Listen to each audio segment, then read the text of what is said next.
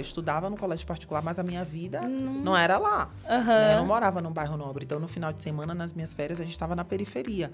Então, uhum. eu conseguia ver essa, essa diferença e tive a oportunidade de fazer um processo para trabalhar em plataforma. Passei uhum. e fui trabalhar com PJ, que, que era um segmento ali para atender empresas de 7 a 30 milhões ali ao ano, como gerente de conta. Então, basicamente, eu fiz a formação em neurociência, ele ensina o funcionamento do nosso cérebro de uma maneira, obviamente, não científica nem médica, uhum. mas de uma maneira aplicada a negócios, aplicada a comportamento, aplicada à gestão de pessoas.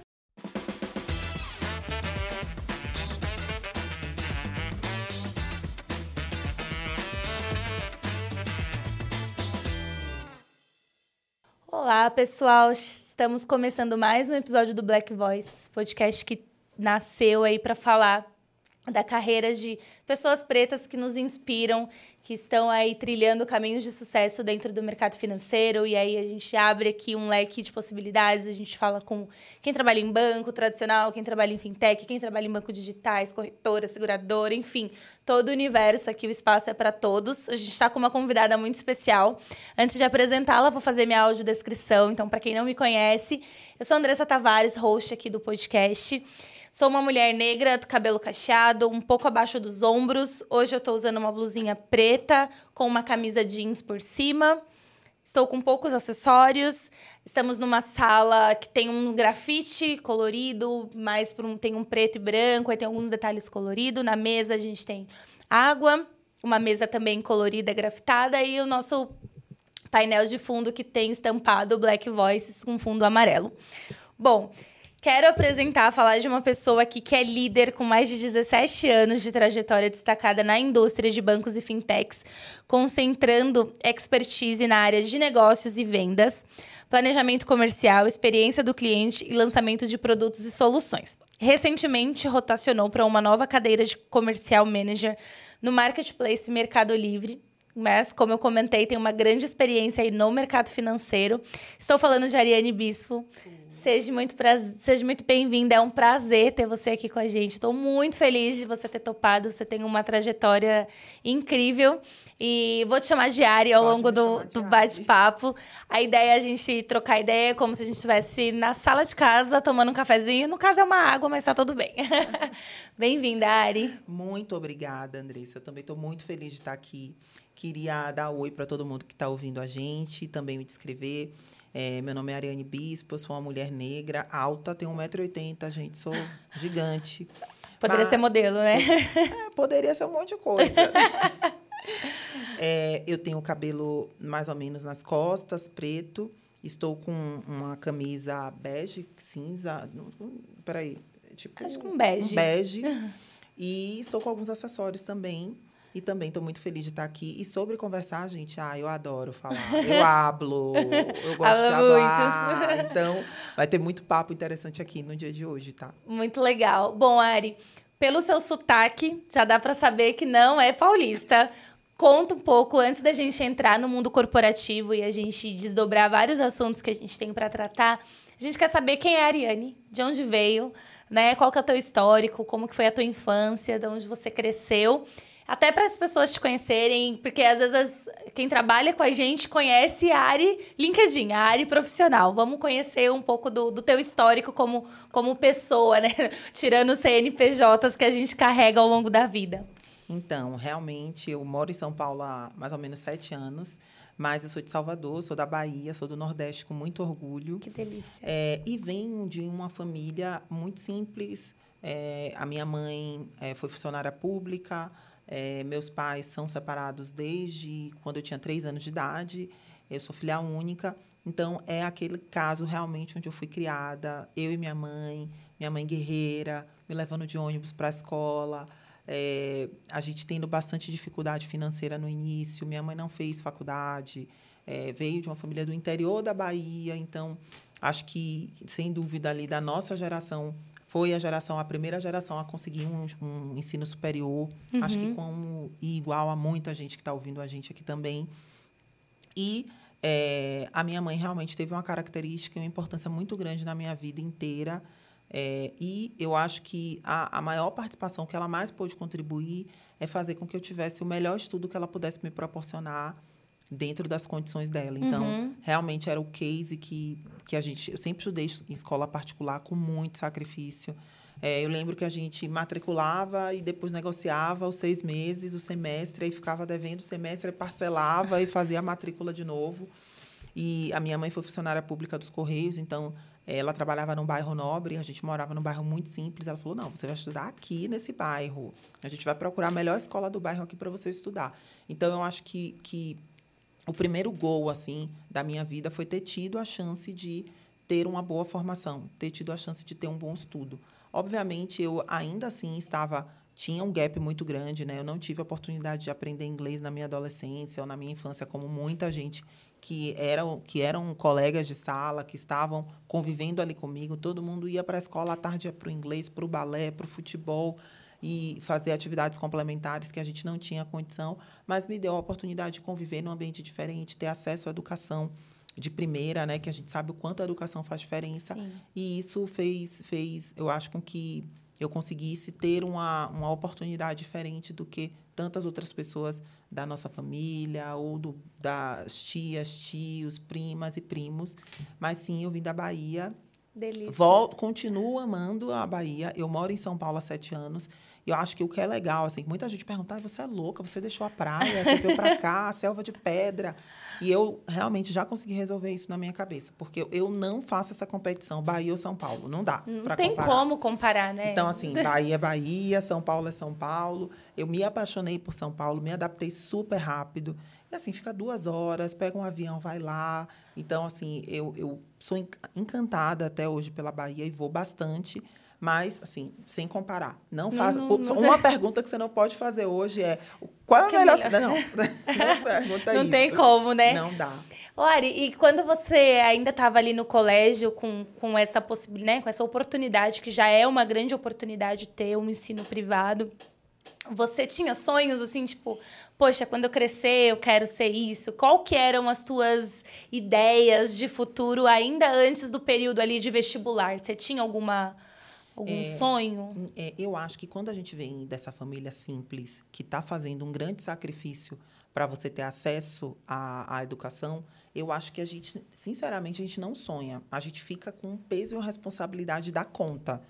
Então, assim, cara, você tem que honrar. Olha, a gente está fazendo todo um sacrifício aqui para que você tenha acesso a isso e a gente enxerga esse sacrifício no dia a dia. Então, uhum. muitas vezes você não tem acesso a eu sei que minha mãe se privou de muita coisa para me dar acesso a essa educação. Então eu não tinha, eu não conseguia sonhar tanto, tipo, caramba, eu me vejo. Era algo muito duro e eu me via muito numa responsabilidade de, de dar conta, de é, ter essa reciprocidade, de conseguir realmente ajudar. Assim, o sonho que eu, que eu tinha era conseguir ajudar minha mãe no futuro, conseguir fazer uhum. com que a gente tivesse acesso a, a, ao que a gente não tinha acesso no início. Então, eu acho que o meu sonho era ter acesso a coisas que a gente não tinha. Porque, querendo ou não, imagina, eu era.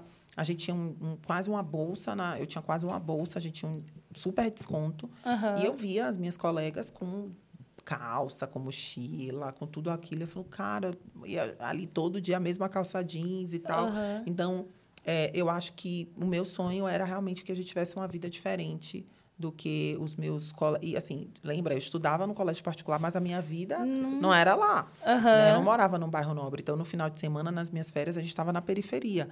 Então, uhum. eu conseguia ver essa, essa diferença. E eu queria, se eu pudesse, acho que eu tirava todo mundo dali.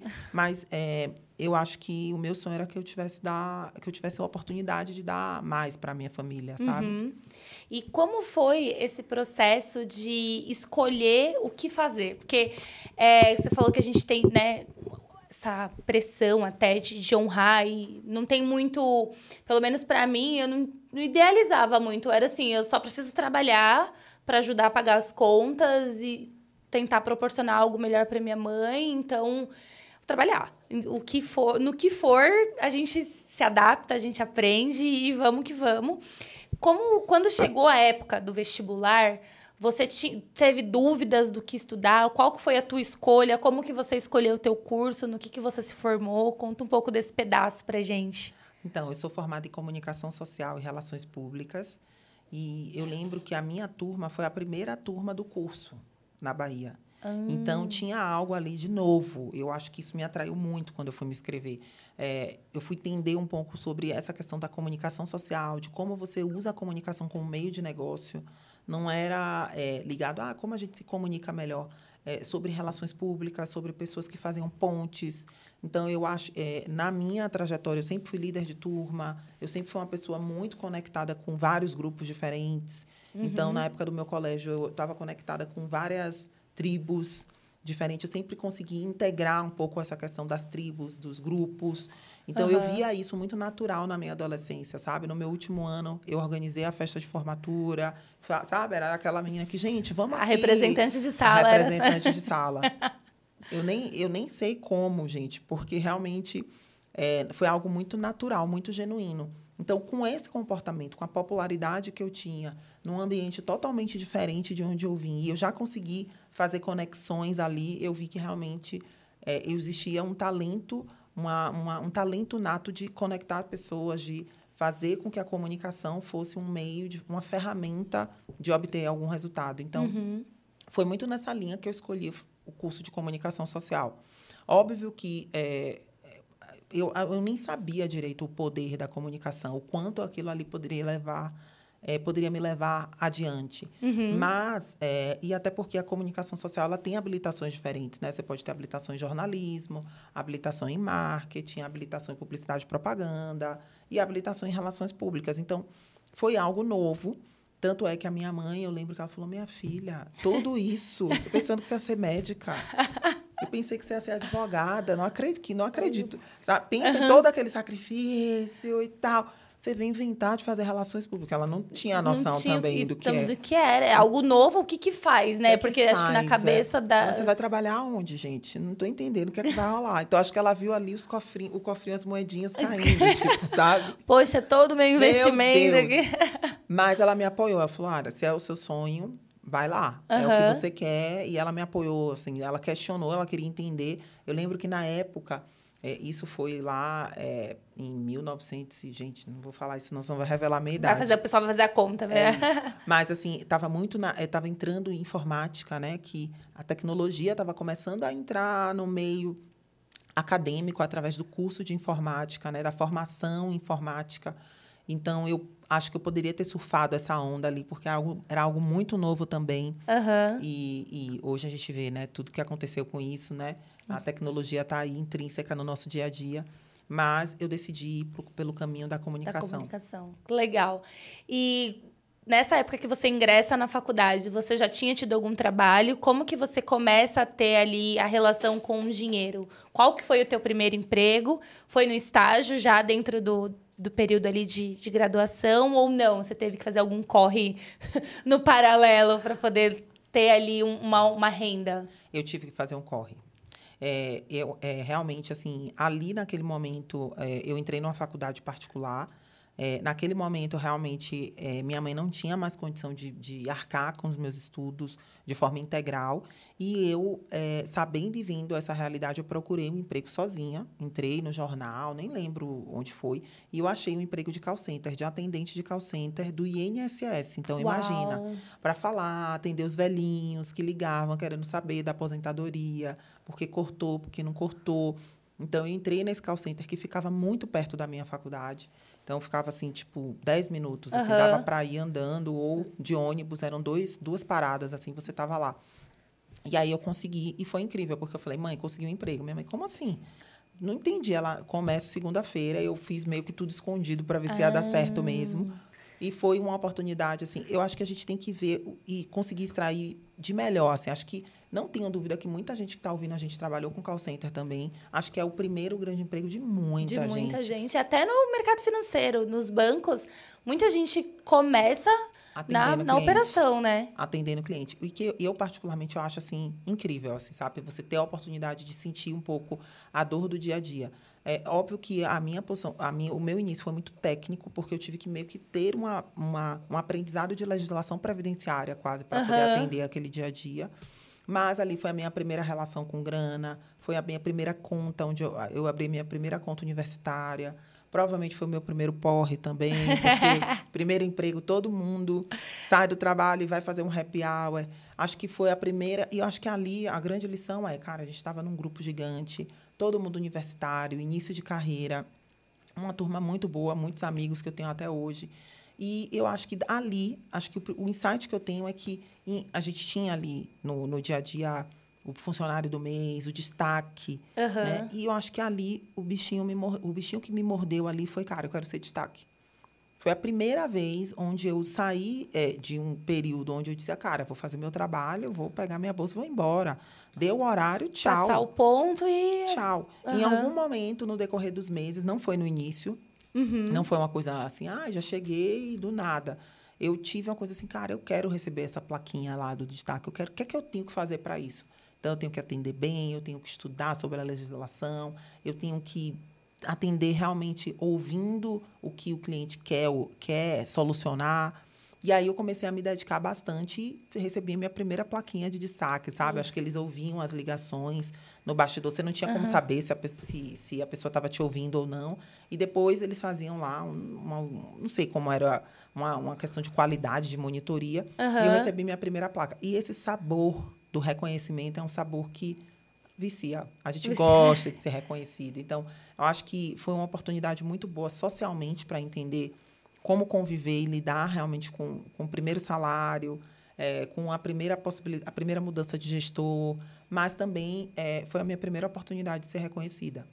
De, de, ver, de se ver ali como capaz, Com... né? Como eu consigo, eu Sim. sou boa e, né? Eu tô ali. É, na verdade, assim, que grande parte do meu dia eu estava ali. Como eu fazia aquelas horas não serem né, não, que não fossem só úteis para receber um salário no final do mês. Uhum. E, e, isso realmente foi algo que me pegou.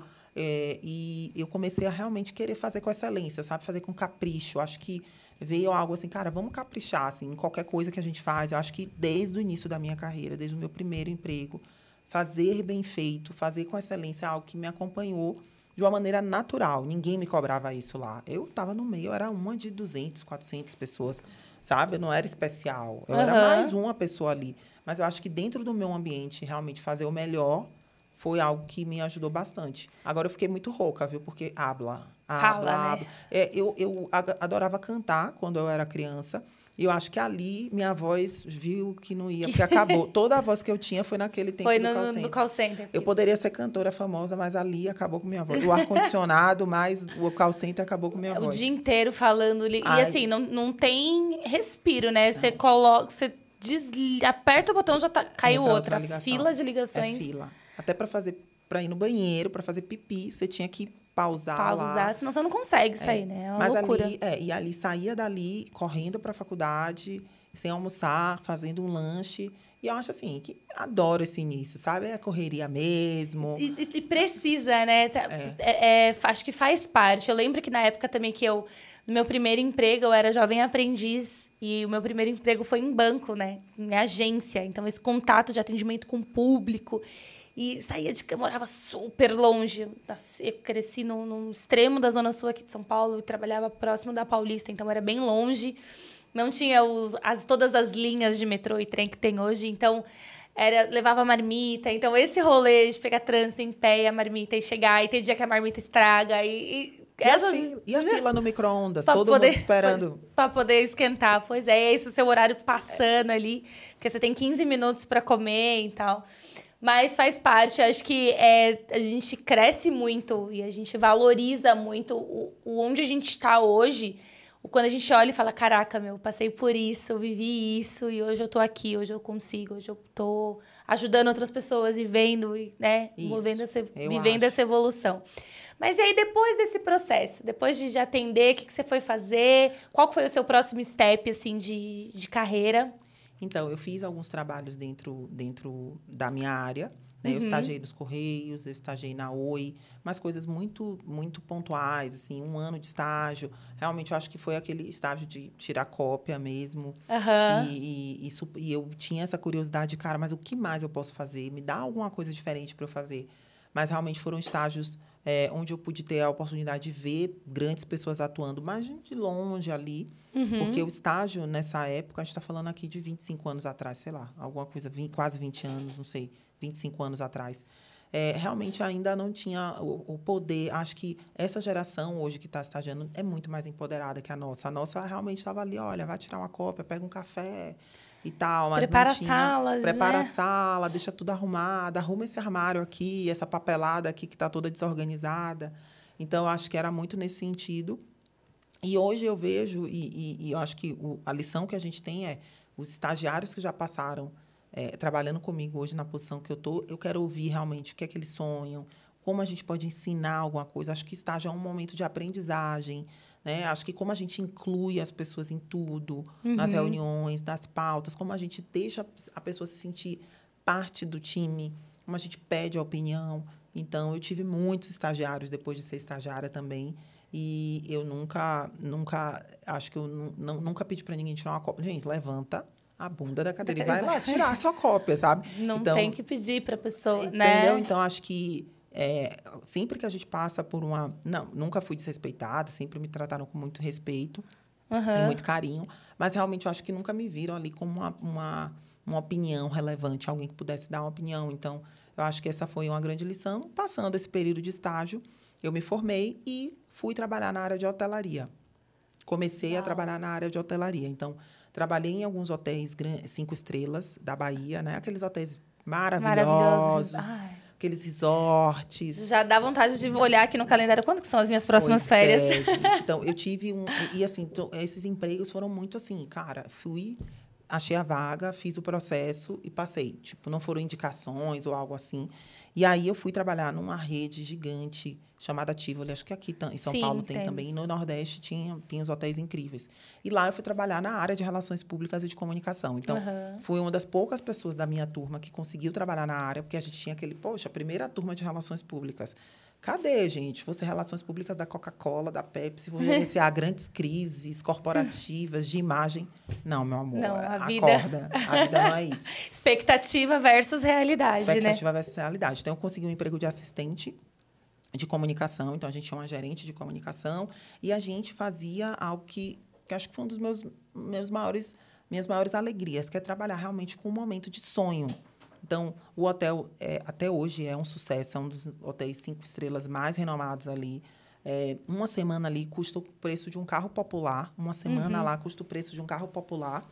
Então, assim, se, a, se alguém estava ali, a gente ia conseguir é, proporcionar a melhor experiência. Então, é, eu cuidava de pedidos especiais, aniversário de casamento. Ai, que delícia. Dos, dos, dos, clientes VIPs. Eu, uhum. eu, na verdade, eu era o vai e vem. Então, eu ia na cozinha, falava, cara, a gente tem que mandar flores, a gente tem que mandar um buquê, é, a gente tem que mandar frutas, a gente tem que mandar um champanhe para esse quarto. E, gente, e eu fazia toda essa conexão ali da, da experiência desse hóspede.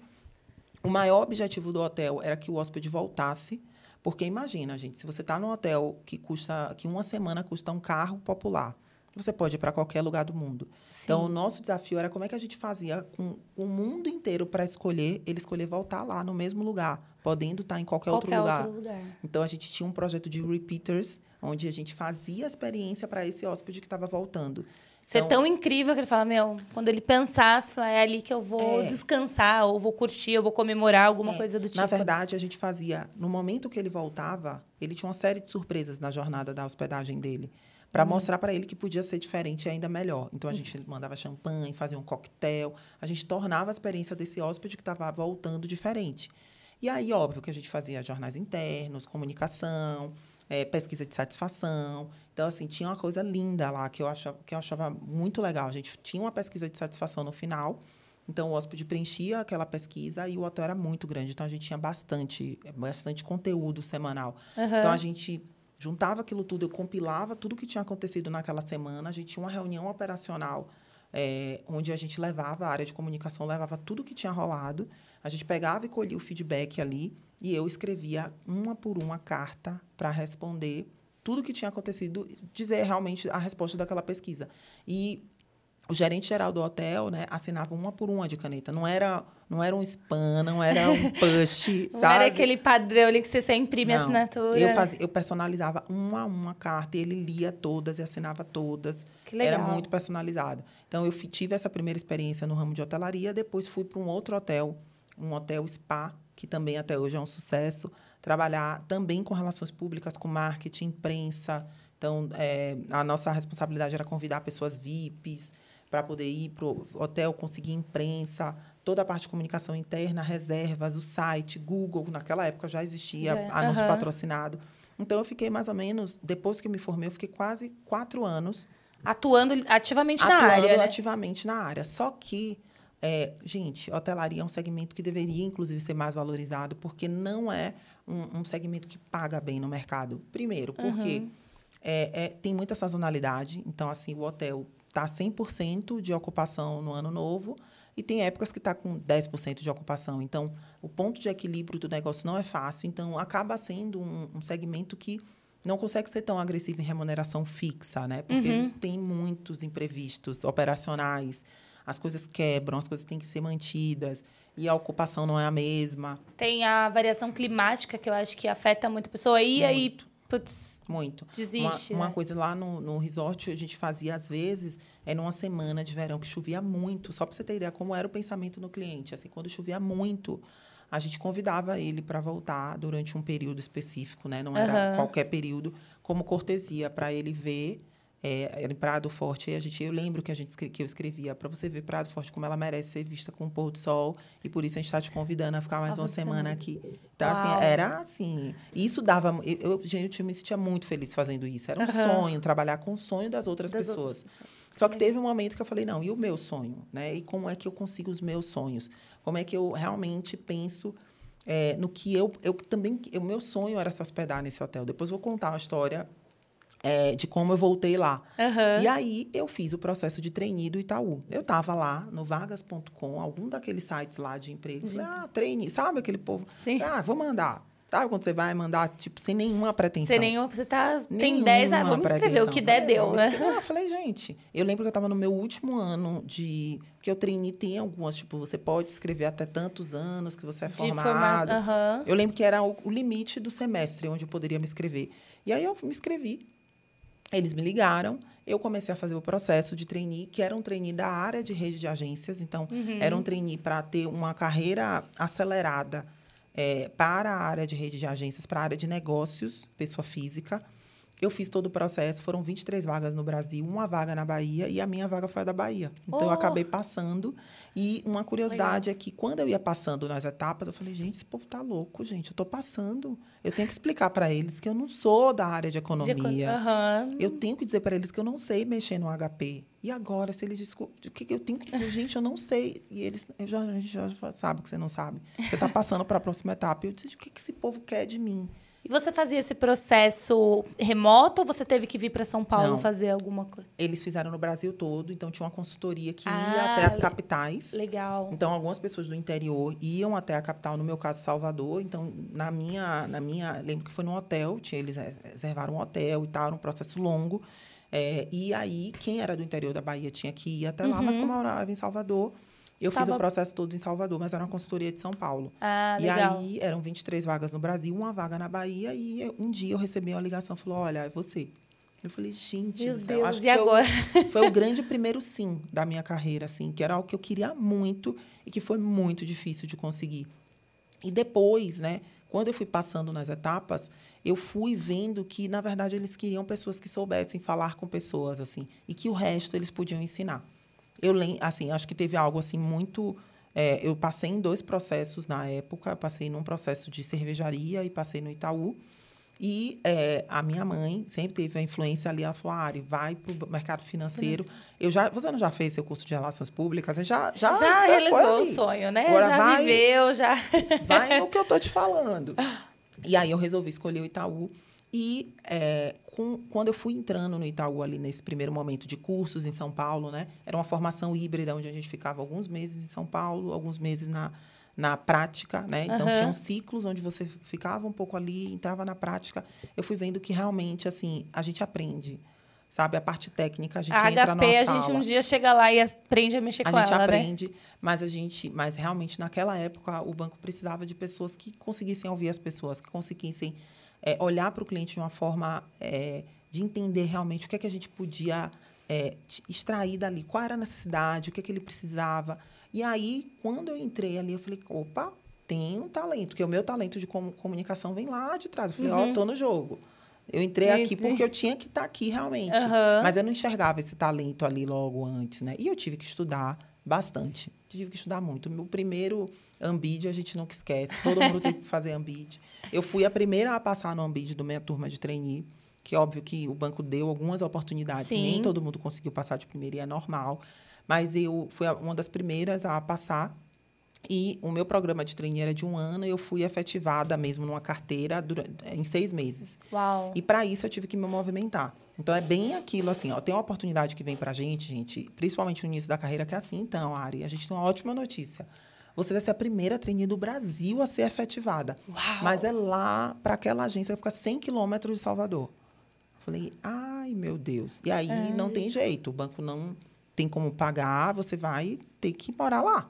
Falei, gente, meu Deus. Tava em São Paulo fazendo curso, e volta e tô Passou. lá no interior. Então eu decidi ir, e foi óbvio, né, uma opção. Uhum. Né? Eu poderia continuar o processo de trainee, podiam aparecer outras, Outras- oportunidades.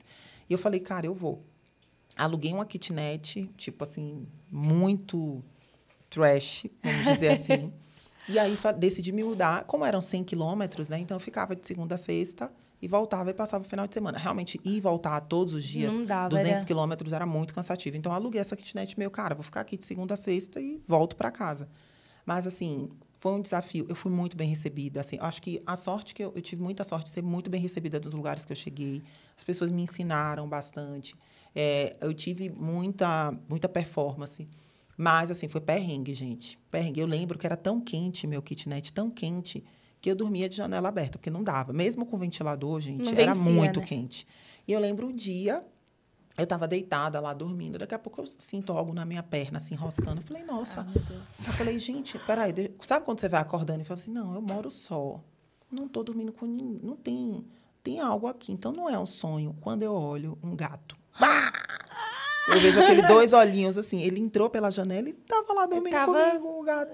E aí, quando eu acordei, eu dei um grito, ele foi para debaixo da cama. Acho que ele ficou mais assustado do que eu. E aí eu falei, gente do céu, que perrengue. Como é que tira esse gato daqui? Então, assim, perrengue desse tipo Nesse nível, né? de dormir lá no kitnet que eu tinha. E aí, depois de um tempo, eu consegui uma transferência de volta para Salvador. É, fui para uma agência muito bacana. Né? Foi para agência modelo em Salvador. Eu falei, opa, agora... Agora. Agora, gente, vou botar meus balangandã, meus terninhos aqui, que na época ainda, ainda se trabalhava de terno é na agência. né? social, é todo, Todo um processo, um dress code ali, clássico Todo do mundo. banco, né? É, e eu amava, assim, Aham. comprar o meu terno. Andava cheia de anel, que aí ia digitando. Ai, eu sou gerente. Poder, né? É, eu lembro quando eu fui para essa agência elitizada, assim, muita gente não, não acreditava que eu era gerente, né? Eu acho que foram os primeiros casos ali que eu vi. Eu lembro que eu estava numa mesa e, não, é, eu falava com muitos clientes por telefone e convidava os clientes para irem. Que dia você vem me conhecer? Que dia você vem tomar um café comigo? E alguns clientes falavam, não, eu quero falar com a Ariane. Eu falei, sou eu. Aí, é você que é a fulana que... eu- a- A pessoa ficava um minuto assim, mas você que é a Ariane? Eu falei, é. Ah, eu... E você via E aquele você via choque aquele. Diz assim, "Não, essa mulher que está cuidando do meu dinheiro e ela que tem todo esse conhecimento ali por telefone, que a gente faz muito negócio por telefone, né? Aham. No, no banco. Então, muitas vezes eu via o choque das pessoas que falavam já durante o tempo comigo, que já tinham investido, feito operações, e quando ia me conhecer, sentia aquela coisa assim, mas a voz não fala com a Com pessoa. a pessoa. Eu tô vendo aqui uma pessoa negra É. e aí uma Você é mulher. estagiária, então, assim, Aham. rede de agências, a gente passa um pouco. É, eu, eu passei isso e eu já tinha uma posição de gerente, porque eu cresci rápido pelo processo de trainee. Uhum. Então, foi muito rápido, assim. Seis meses eu, tava, eu era gerente de conta já, Uniclass, tipo, já Já tinha uma clientes- carteira ali de clientes, de clientes, né? de clientes de alta renda, né? Aham. Então, eu, eu, eu realmente tive essa, esse baque inicial e eu tinha muito desejo de ir para a plataforma, para a PJ, para trabalhar com empresas. Primeiro porque eu via, era lá, tipo, tinha o térreo era agência e no andar de cima tinha, eu falei, eu quero subir aquela escada, gente. Quero estar no andar de cima. Eu via só o povo chique lá, todo arrumado. Eu falei, minha gente, o que é que precisa fazer para trabalhar lá em cima? Faz como? Não, lá é plataforma. Eu falei, beleza, mas o que que faz para ir pra é? plataforma? Aham. Eu quero. E aí eu botei na minha cabeça que eu queria trabalhar lá. E aí eu fui é, com muita comunicação, conhecendo as pessoas, me colocando à disposição. Eu lembro que tinha folha de pagamento, eu ia lá, e ai, vamos tal. E tive a oportunidade de fazer um processo para trabalhar em plataforma, passei e fui trabalhar com PJ, que, que era um segmento ali para atender empresas de 7 a 30 milhões ali ao ano, como gerente de conta. Então, a partir dali, eu saí do balcão da, da agência, onde você recebia o, O cliente primeiro ali, contato ali com a grande massa, da massa agência, né? para poder ir de fato buscar novos clientes. Assim, foi uma época onde eu tive que mais uma vez aprender muita coisa nova, muita. Eu não entendia os processos PJ. É é muito quem trabalha com PJ sabe que é, é muita coisa nova, é muita coisa diferente, contrato social, tem toda uma questão tive que aprender. Gente, eu ralei muito. E, e já tinha uma carteira ali grande, com clientes importantes. E eu falei, cara, como é que eu gero essa credibilidade? Aham. Era muito nova. é, então, eu lembro que, acho que teve um caso que de- eu fiz, eu errei operacionalmente um contrato. E aí o cliente ficou tão chateado e teve um prejuízo e ele encerrou a conta, né? Eu falei, gente, eu fui responsável por um cliente que encerrou a conta. Então, assim, erros acontecem, a gente vai errar, mas com isso a gente vai aprender. E eu acho que naquele momento ali, o meu gestor falou, não, Ari, a gente, é, vamos, vamos superar isso, você vai aprender. Eu tive é, sorte de ter boas pessoas ao meu lado que me ensinaram. E aí eu fui crescendo, fui conquistando grandes contas. é, fui mudando de carteira no decorrer do tempo, fui me apaixonando por esse movimento de rantear, de, de chegar lá e dizer, cara, vamos dar uma oportunidade. Comecei a ser reconhecida pelos clientes, fui é, crescendo, eu era, tinha gerente pleno e sênior, depois de um tempo eu fui promovida a gerente sênior. E aí, já, isso eu acho que, vamos dizer assim, uns quatro, cinco anos, eu tive a oportunidade de fazer a, o processo para gerente de plataforma, ou seja, para liderar pessoas. Ah, legal. E aí eu lembro que o meu gestor falou, Ari, olha, vai ter um processo, por que, que você, a gente está te indicando para participar, por que você não participa? Eu falei, eu? Eu ser gestora de pessoas? Porque quem é gerente de carteira sabe, gente. Pega a nossa carteira ali, é um E é, trabalho... um- e é assim, às vezes a pessoa acha que o gerente de, de banco, né, ele já, te- já é gerente de pessoas. E não, existe o, o gerente, você gerencia a carteira do cliente, a conta dos clientes, não os funcionários, né? Não, gente, e aí, assim, foi, e- você não tinha essa aspiração de É liderança? engraçado que tem é, muita, a gente não se enxerga lá. Uhum. É, então não era, é, mais uma vez, é muito parecido com um sonho. Tipo assim, eu? Eu lembro que eu falei assim, eu, mas tipo, Ari, mas por que não? É, cara, a gente vai te dar a oportunidade. Tem outras pessoas que também tiveram essa, essa oportunidade da primeira liderança e souberam aproveitar bem. Cara, faz esse processo. Eu falei, gente do céu. Então eu fui fazer o processo. Aham. E aí eu lembro que eu vim para São Paulo, fiz entrevista com o diretor e tal, e aí passei. Para onde? Para voltar para a cidade do gato. Ai. Voltei. Eu falei assim, gente, de novo. Tem alguma coisa nessa cidade aqui que eu vou ter que voltar pra ela. Feira de Santana, gente, uma cidade que eu amo, que me deu muitas oportunidades, 100 quilômetros, mas para mim é a cidade do gato, porque o gato entrou e Marcou me a sua deu um vida. né? susto de madrugada, aquele dois olhinhos assim, uau, miau. E aí a vaga era para a cidade do gato. E aí é engraçado que aí já foi outra coisa, né? Como era uma movimentação, uma promoção, cargo de liderança, aí o banco pagava minha hospedagem. Oh, minha hospedagem maravilha. não, pagava tipo minha Tinha moradia, um auxílio. Aham. moradia. E aí, assim, foi, gente, o retorno, né? Porque eu falei assim, qual é o melhor bairro para morar? Eu quero morar lá. É isso. Eu E aí eu mereço estar ali, lembro que eu aluguei assim um apartamento maravilhoso, né? Eu já tinha meu carro para ir, para voltar ali no dia que eu quisesse. Então assim, já foi a volta por cima. Acho que eu, eu precisava daquele retorno. eu não encontrei o gato de novo, né, para adotar. Que bom. Senão acho que eu tinha adotado ele. Eu ia adotar esse gatinho. Faz Mas- parte, marcou a sua trajetória, né? Marcou ter voltado como líder, né? Ter voltado. Eu lembro que algumas pessoas ainda estavam lá na agência, alguns clientes ainda estavam. Eu falei, gente, agora é a gerente geral da plataforma, da, do andar de cima. E ela chegou e, é, e fez muito, muita diferença ter feito boas relações lá atrás, porque muitas pessoas ainda estavam lá. E aí eu voltei como gerente geral de plataforma para a Cidade do Gato, para a Feira de Santana. Fiz muito negócio, foi um ano muito legal. Agora, gente, como gestão de pessoas foi sofrido. Eu lembro que os seis primeiros meses eu falei, gente, eu não sei fazer esse- isso, eu não Isso sei que eu ia fazer te perguntar. negócio. Primeira liderança, quais são os, os, sim, os maiores desafios, os maiores perrengues, os maiores conflitos, assim, que vocês. E até se quiser, sei lá, algum caso, obviamente não dando nome, né? Mas assim, teve situações que você falou, meu, e agora? O que, que eu faço? Para onde eu corro? Como que foi para você isso? Olha, eu hoje eu, eu, eu tenho muito, eu tenho essas pessoas que foram parte do meu time ainda até nas minhas redes sociais, é, pessoas profissionais incríveis. Mas eu acho que o maior desafio que eu tive foi entender que as pessoas não eram igual a mim, que não tinham o mesmo ritmo que eu é, eu acho que faltou um pouco no início enxergar, dizer assim, que cada um era diferente, sabe? Uhum. Eu tive uma trajetória de muito sucesso e, e, a, e as minha, a minha promoção aconteceu relativamente rápido, é, quando você compara ali com a história de muita gente. E ali eu cheguei, gente, não, mas eu, eu sei lá, eu consigo conquistar tantos clientes, por que, a gente não, vocês não conseguem? Consegue. Então, eu acho que no início eu tive pouca empatia de entender que as pessoas eram diferentes de mim. Então, eu lembro que a minha primeira pesquisa de clima foi super ruim. Eu falei, ai, gente, minha pesquisa foi ruim, as pessoas me odeiam. Sou uma péssima líder. Uma péssima Não nasci para isso. Mas eu precisava, eu acho que eu precisei disso. E, inclusive, gente, obrigada até hoje por essas pessoas, por terem sido transparentes, por terem tido é, iniciativa de serem, serem verdadeiras, né? E acho que aquele primeiro barco que eu falei assim, gente, eu preciso estudar sobre liderança, eu preciso estudar sobre gestão de pessoas. Não dá só para sentar aqui e dizer, gente, façam igual a mim que tudo vai dar certo, porque não é sobre isso. Uhum. É sobre como a gente consegue olhar o outro. Acho que no decorrer do meu, dos meus 17 anos de, de carreira, é, no mundo, é, acho como você enxerga o outro, como você aceita. E olha, logo eu que vim de um mundo de diferenças, como é que naquele momento onde eu estou fazendo a gestão de pessoas eu não consigo enxergar? Então, é um ponto de miopia tão grande que a gente só entende quando a gente passa. Eu também acho que isso não vai estar em todos os livros, isso não vai estar escrito ali.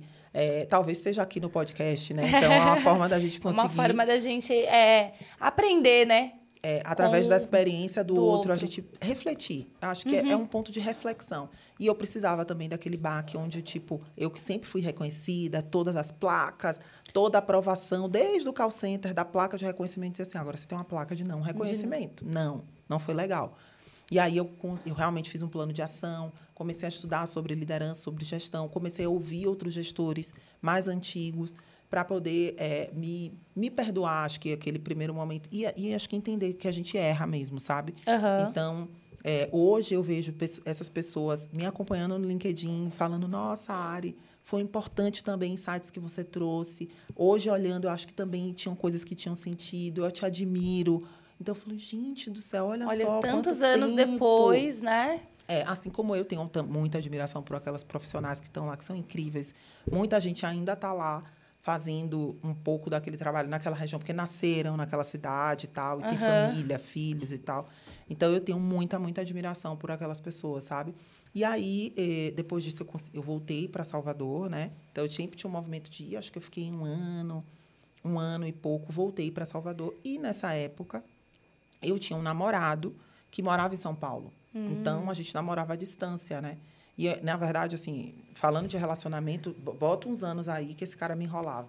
Me enrolava. Eu dizia, não, tô aqui em São Paulo, de vez em quando você vem para cá, de vez em quando eu vou para aí. E, e dizia, vamos seguir a vida. esse cara me enrola, me enrola. E terminava, e voltava, e terminava, e voltava. E aí teve um momento que eu dei um baixo, eu falei assim, ó, você, ou a gente casa, ou, ou acabou. E aí, e assim, eu tinha vergonha de, de colocar ele na. Não é vergonha, eu tinha medo de colocar ele na parede, porque eu achava que ele ia desistir. E foi muito engraçado. E quando eu falei assim, olha, a gente precisa, ele, ah, tá bom, ok, a Vamos gente casar. casa. Eu falei, não. Não, mas espera. Peraí. ele, não, tudo bem. Agora, você tem que ver se você vai conseguir sua transferência. Eu falei, se for por causa da transferência, querido. Pera aí, que eu sou baiana. Eu vou conseguir deixa. essa vaga. E aí foi quando eu cheguei para o meu superintendente e falei, então, eu preciso ir embora, eu vou para São Paulo. Ele, para quê? Para casar. Mas você não era, você não estava naquele rolo, vai casar. Eu, é, ele, oh, vai bater sua meta, tá? Depois a gente conversa. gente, não tinha credibilidade. Então, assim, eu tive um pouco de dificuldade de conseguir essa transfer transferência. Acho que muito mais pelo cuidado do meu gestor da época de saber, uhum. gente, e depois, se você se arrepender, como é que você vai conseguir voltar e tal? Eu falei, não, mas eu não vou me arrepender, eu realmente quero.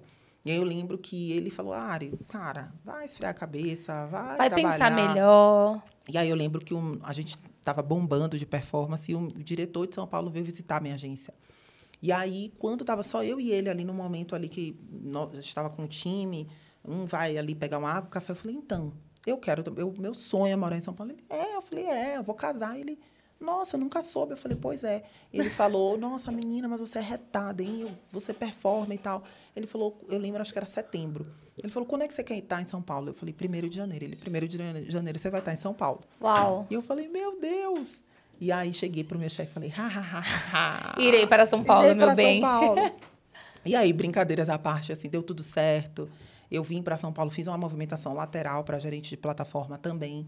Mas eu tinha muito medo. Eu falei, gente, eu, uma mulher negra nordestina, vai chegar lá com duas malinhas na mão. Cheguei na selva de pedra, porque diferente de passear, cara, você tá morando. Aham. E vou gerenciar um time para conquistar empresas de faturamento de tantos milhões. Depois que caiu a ficha, eu falei, gente, que loucura. Será que eu estou fazendo uma loucura com a minha carreira?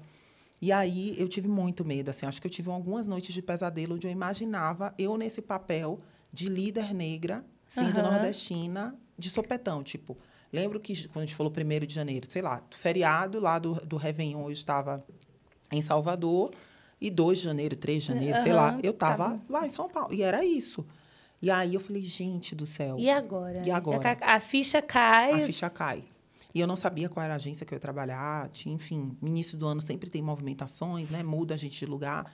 E eu lembro que eu fui para uma agência onde não estava entregando meta há seis, oito meses.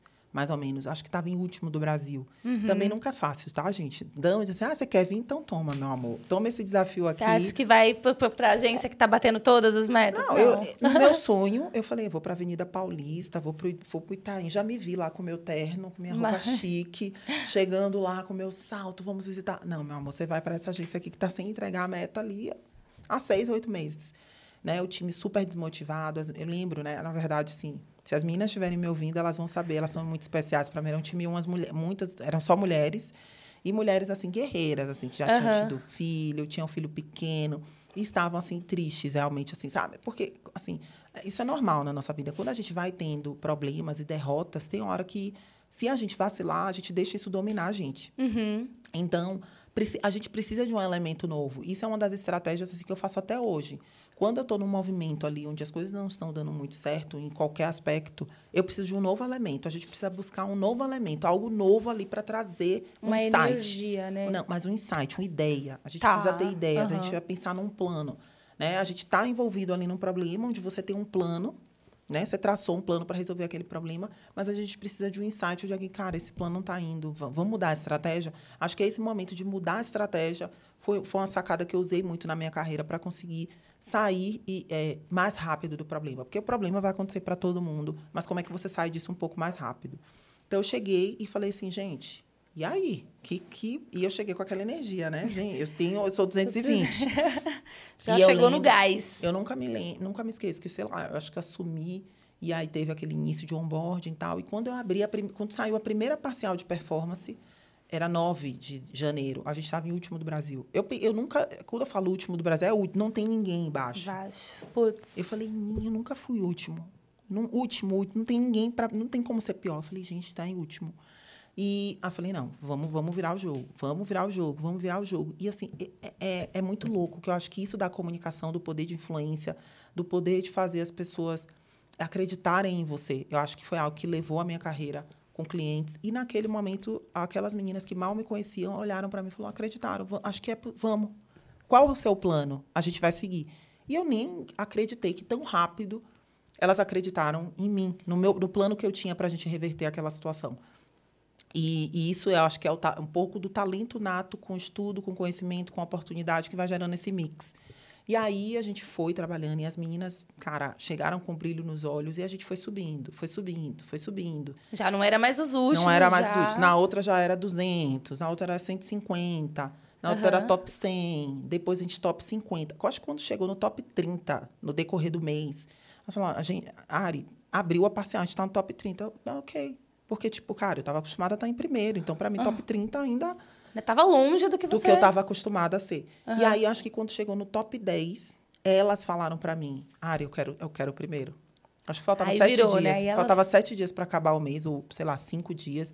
E ela falou, Ari, faz o plano. O que é que a gente tem que fazer para ficar em primeiro do Brasil? Eu falei, gente, não vai ser fácil. Não, a gente quer. Vamos fazer o plano. E a gente fez o plano Cebolinha, que eu brinco lá, nosso plano Cebolinha, arquitetando mil estratégias. Falou, cara, se a gente fizer isso, isso e isso, dá para ficar em primeiro. E a gente entregou. Uau. Então, no primeiro mês que eu cheguei em São Paulo, eu fiquei em primeiro lugar do Brasil de performance. É, e, e, assim, foi algo assim emblemático para a minha vida. Primeiro, pelas pessoas, e aí, como líder, eu já consegui enxergar o valor para elas, não para mim.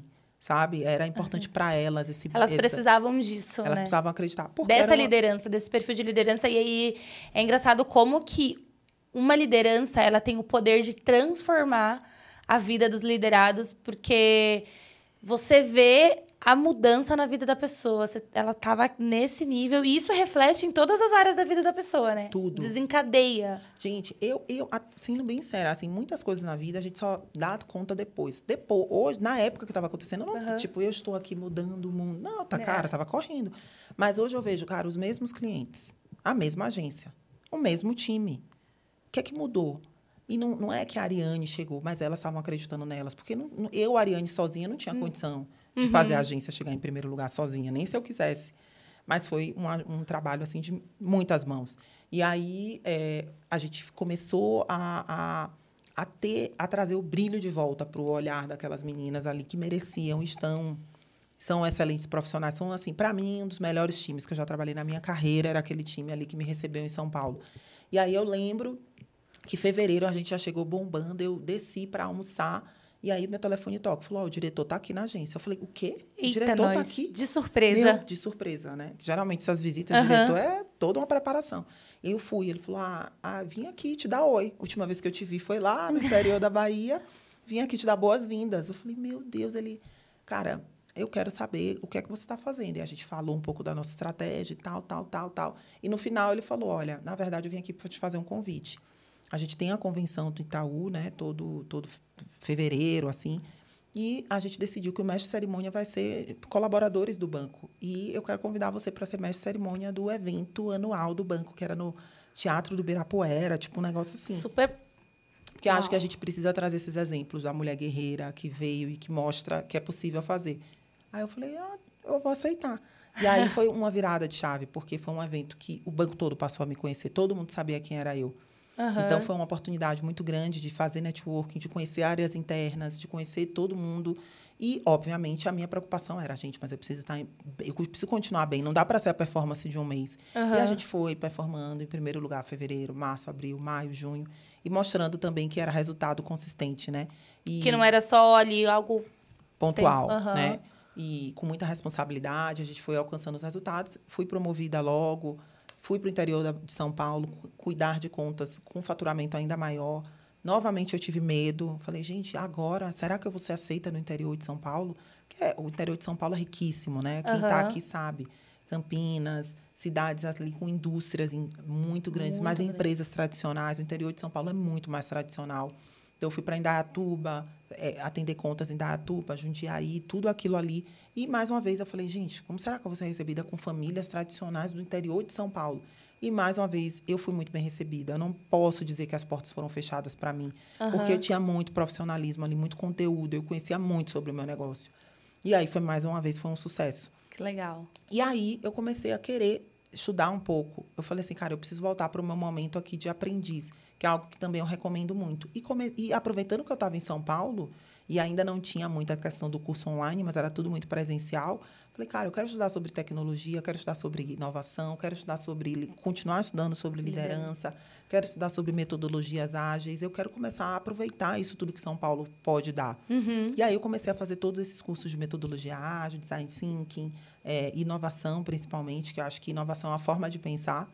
E aí eu comecei a abrir. Eu falei, cara, eu quero fazer uma coisa diferente.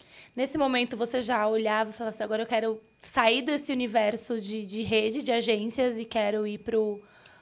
Né, quando a gente vai para a sede, para o administrativo. Quero descobrir o outro lado, porque grande parte da população, a referência de banco são as agências, mas existe um grande mundo por trás. E a gente que trabalha nos, nos, bastidores, né? Porque galera que está na linha de frente é uma realidade, essa que você comentou aqui, que tem muitas oportunidades, mas tem vários perrengues, vários casos de cliente, né? Várias histórias para contar. E os bastidores, o, o, administrativo ali também é um universo Muito. gigante. Você teve esse momento que você olhou e falou assim, nesses cursos que você fez, agora eu acho que eu quero dar esse, fazer este movimento.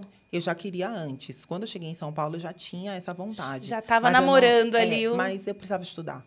Sabe? Eu precisava ser mais analítica, eu precisava conhecer um pouco sobre metodologias ágeis. Então, o movimento, eu, eu tracei uma estratégia.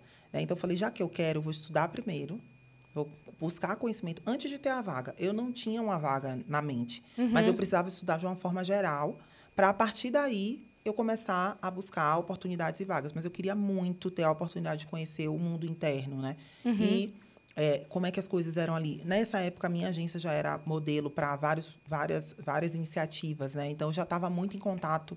Mas eu, me, eu ainda me sentia assim, será que eu sou capaz realmente, né? Será que eu tenho esse conhecimento? E aí, eu fui buscar esse conhecimento. E aí, eu fiz um processo para rede, né? Que é um bra o braço de adquirência do banco, do Itaú. É, foi uma vaga de gerente, então eu era coordenadora e foi uma vaga de gerente. E eu lembro que o meu gestor na época, eu já conversava isso com o meu gestor. Eu acho que antes desse processo já devia ter assim uns seis, oito meses que nos nossos papos eu falava sobre a minha vontade de mudar. Então não é algo assim também, gente, tipo, ah, acordei hoje, quero mudar. Quero mudar. Muito alinhado, muito a gente conversando juntos, pensando nos cursos, o que é que eu ia fazer. Então, com calma e paciência, assim, sabe? Acho que foi o segredo ali de não ter tão, não ser tão ansiosa. E aí tinha um processo de gerente, e aí ele falou: "Ari, vou te colocar nesse processo para você testar mesmo, assim, sabe? Aham. Você se testar, você fazer um processo de gerente vai ser importante. É uma área que tem é, é, ativação, churn, tem um pouco de CRM, de planejamento comercial e também tinha uma equipe de execução comercial, mas uma execução interna, né? Dentro do é, de contato remoto.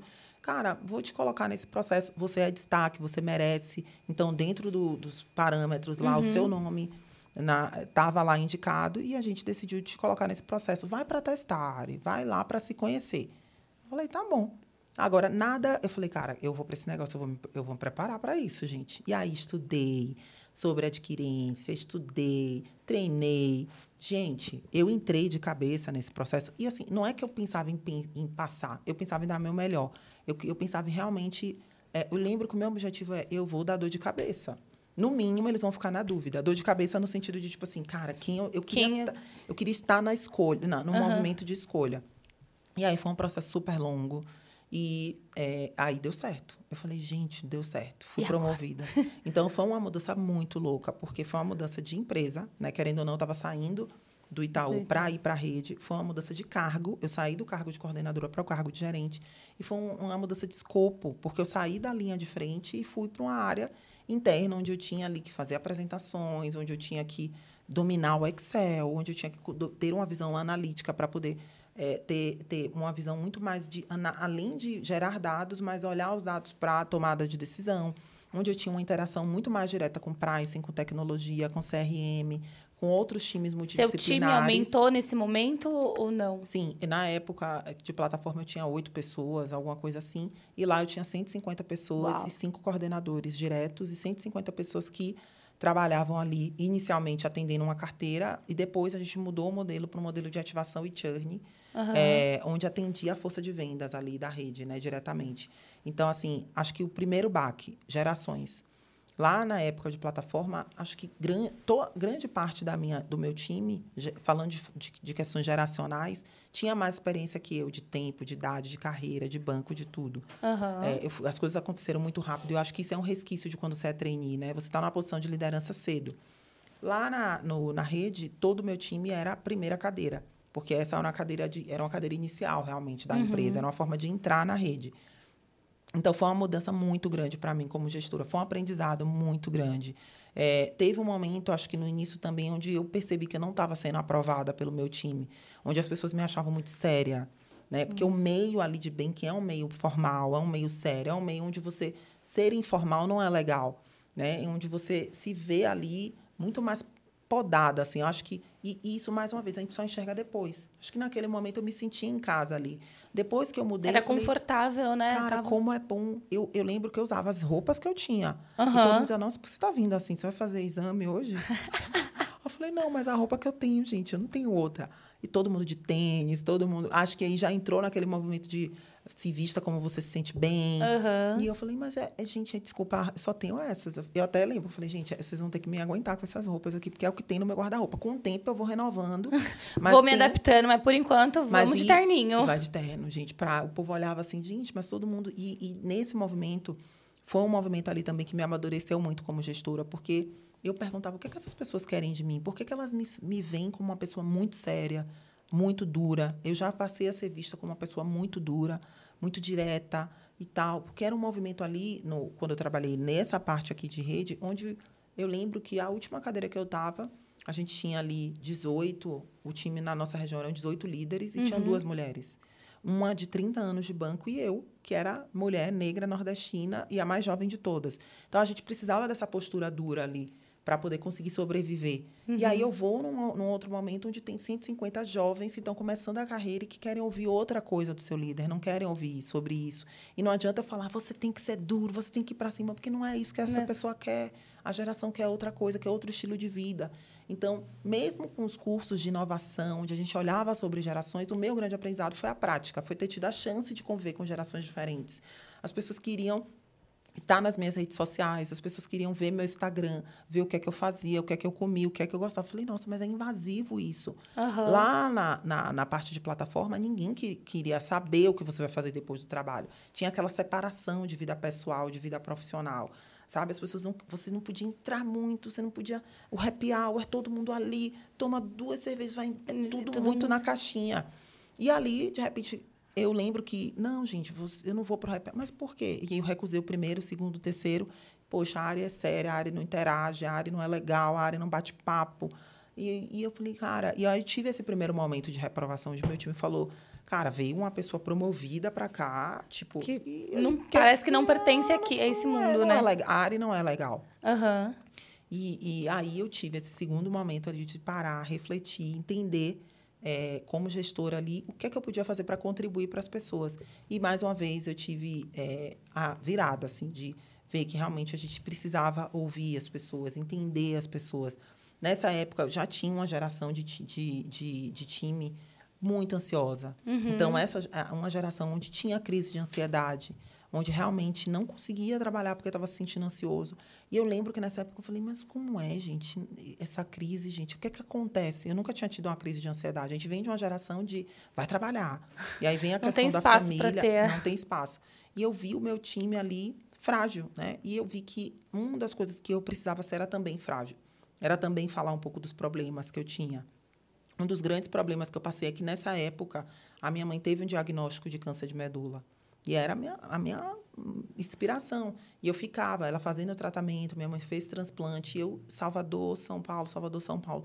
Tinha dias que eu voltava num voo de segunda-feira, quatro horas da manhã, ia direto para o trabalho, e chegava extremamente mal-humorada. Aham. Mas eu não tinha coragem de dizer, gente, hoje eu não estou bem, porque é, eu voltei de Salvador, a minha mãe acabou de fazer um transplante de medula óssea, só tem. E eu estou muito mal. E eu não conseguia falar isso para as Não pessoas. consegui externalizar. Eu não falava, mas ficava muito séria. As pessoas, nossa, o que, é que a Ari tem? Ela não deu bom dia direito. E a partir disso, é, o povo tinha. E, e lá, com, a- com, com esse time de geração mais jovem, falaram, Ari, o que é que você tem? E aí, aos poucos, eu comecei a me abrir. Eu acho que foi lá na rede onde eu realmente me abri como pessoa e dizer, gente, tá muito difícil para mim, não estou me sentindo bem. Vai para casa, Ari. E eu dizer, cara, quer saber? Eu vou para casa. Eu tenho um time aqui que dá conta. Eu tenho um time aqui que não precisa de mim o tempo todo. E hoje, sim, eu vou para casa porque eu preciso disso. Eu preciso desse momento, desse tempo.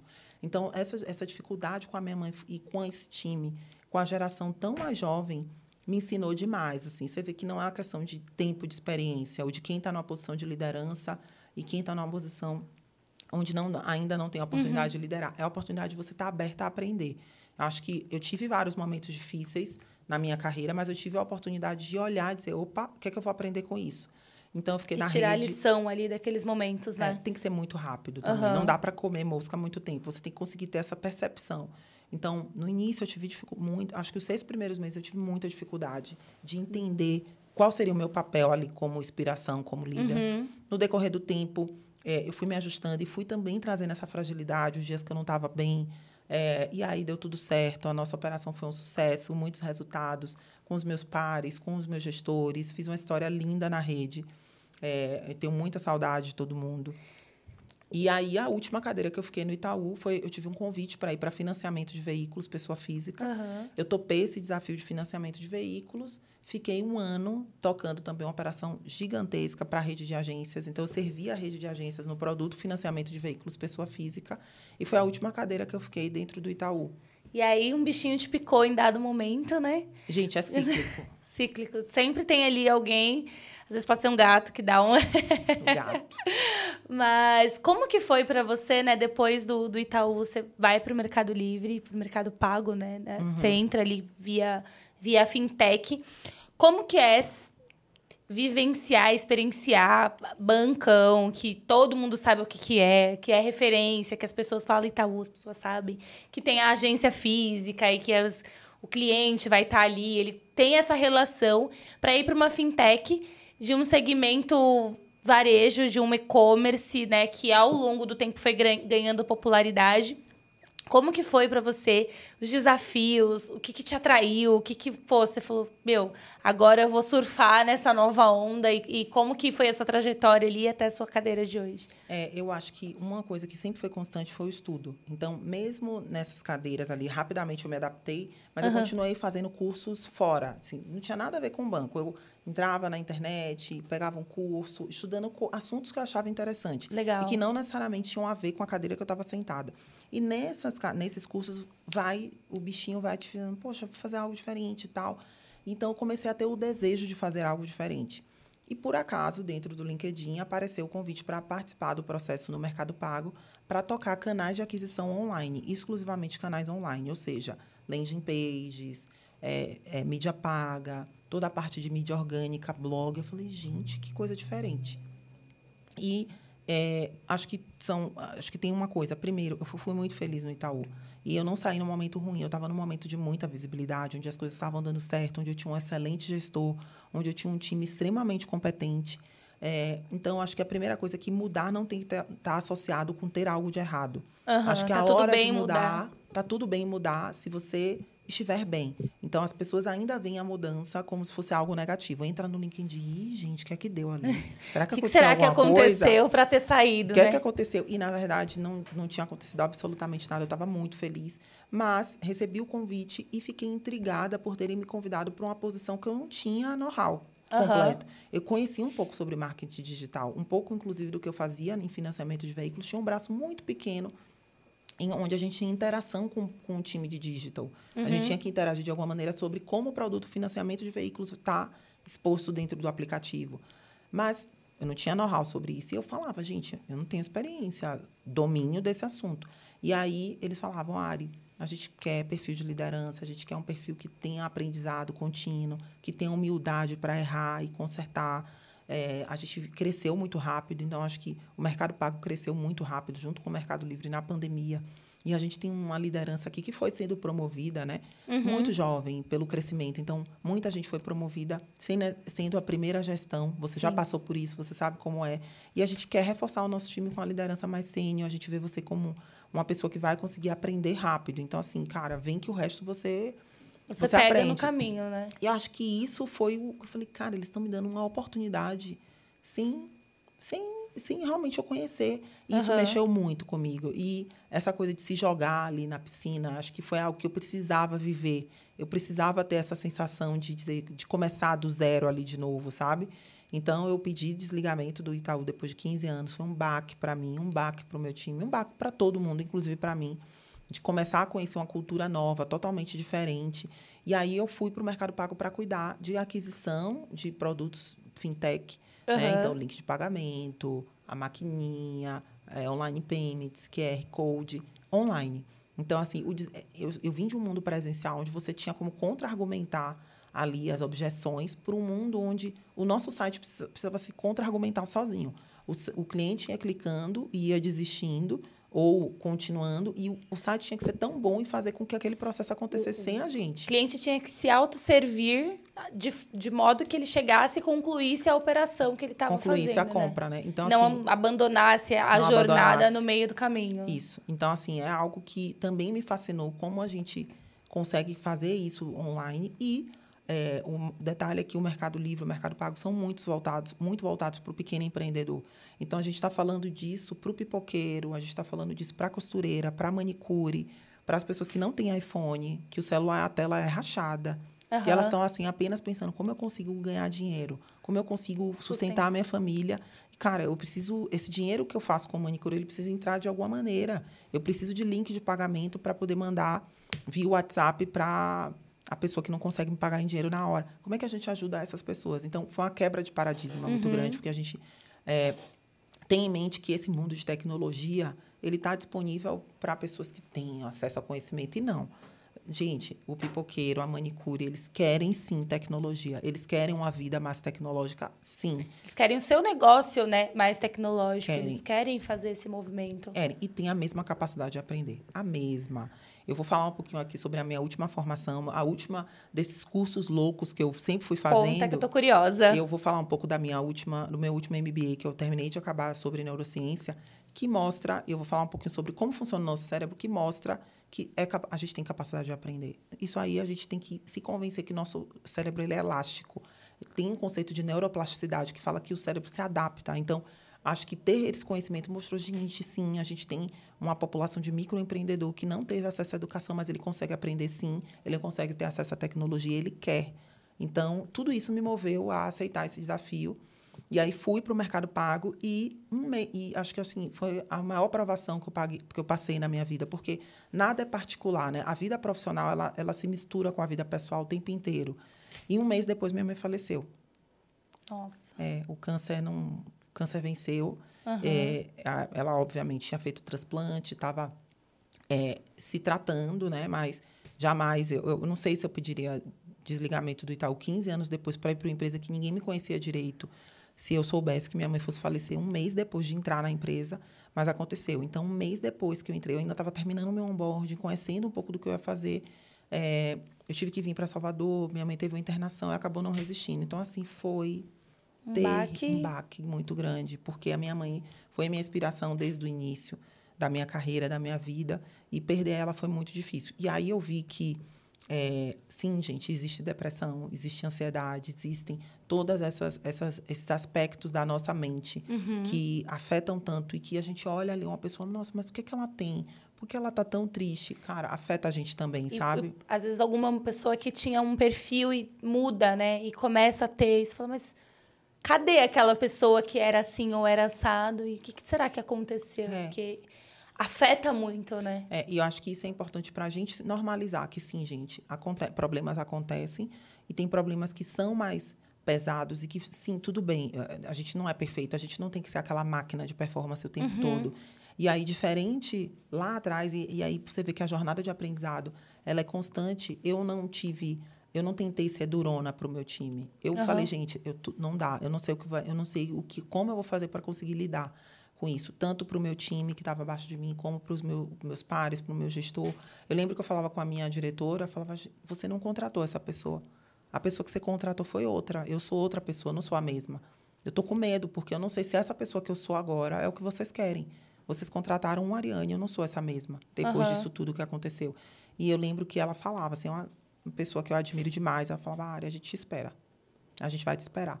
E eles me esperaram, assim, acho que eu voltei a processar uma vida de Aham. conseguir estar mais conectada uns seis meses depois. Obviamente, eu voltei rapidamente a trabalhar, é, mas eu estava meio em outro mundo, assim? Desconectada, assim, não tava assim 100%, É. vamos colocar, né? Você estava tocando, porque a a vida ela tem que seguir, mas não É. tava ali na, na sua integridade, É, né? É um luto- processo. O luto é um processo longo, assim, sabe? Então, eu acho que, que foi um aprendizado para mim a realmente ter, esse, ter também essa parte das pessoas entenderem que você estava frágil. Eu tive muito apoio do meu time. Eu nem acredito que aquelas pessoas me apoiaram tanto que mal me conheciam. As pessoas não me conheciam. Aham. E- mas elas viam essa verdade, essa, essa, essa e, e- e é por isso que vale a pena você ser verdadeiro, você não querer ser durão. ou- gente, e ela falou, Ari, vamos junto, a gente vai passar por isso. A gente vai passar por isso. E aí a gente passou. É, eu voltei a ter a alegria de viver, porque eu acho que a vida continua. Aham. É, tenho certeza que minha mãe continua torcendo por mim. Com Às vezes a gente conversa e ela me dá conselhos. E é, eu acho que eu tenho que continuar honrando aqui tudo que, ela, Aham. que ela fez para que eu chegasse até aqui. Ma- Nossa, é maravilhoso você compartilhar isso, né? E você comentou, tipo, o processo do luto ele é difícil e para cada um ele tem um tempo, né? Quando eu entrei no, no Bradesco, então meu primeiro emprego foi como jovem aprendiz, fiquei acho que, sei lá, nove meses, dez meses. Aí recebi proposta para o Bradesco, fui pro Bradesco, ainda meio novinha de tudo, com 19 anos, e assim, meu Deus, né? Ó, entrei na Cidade de Deus ali, aquele universo que é em Osasco.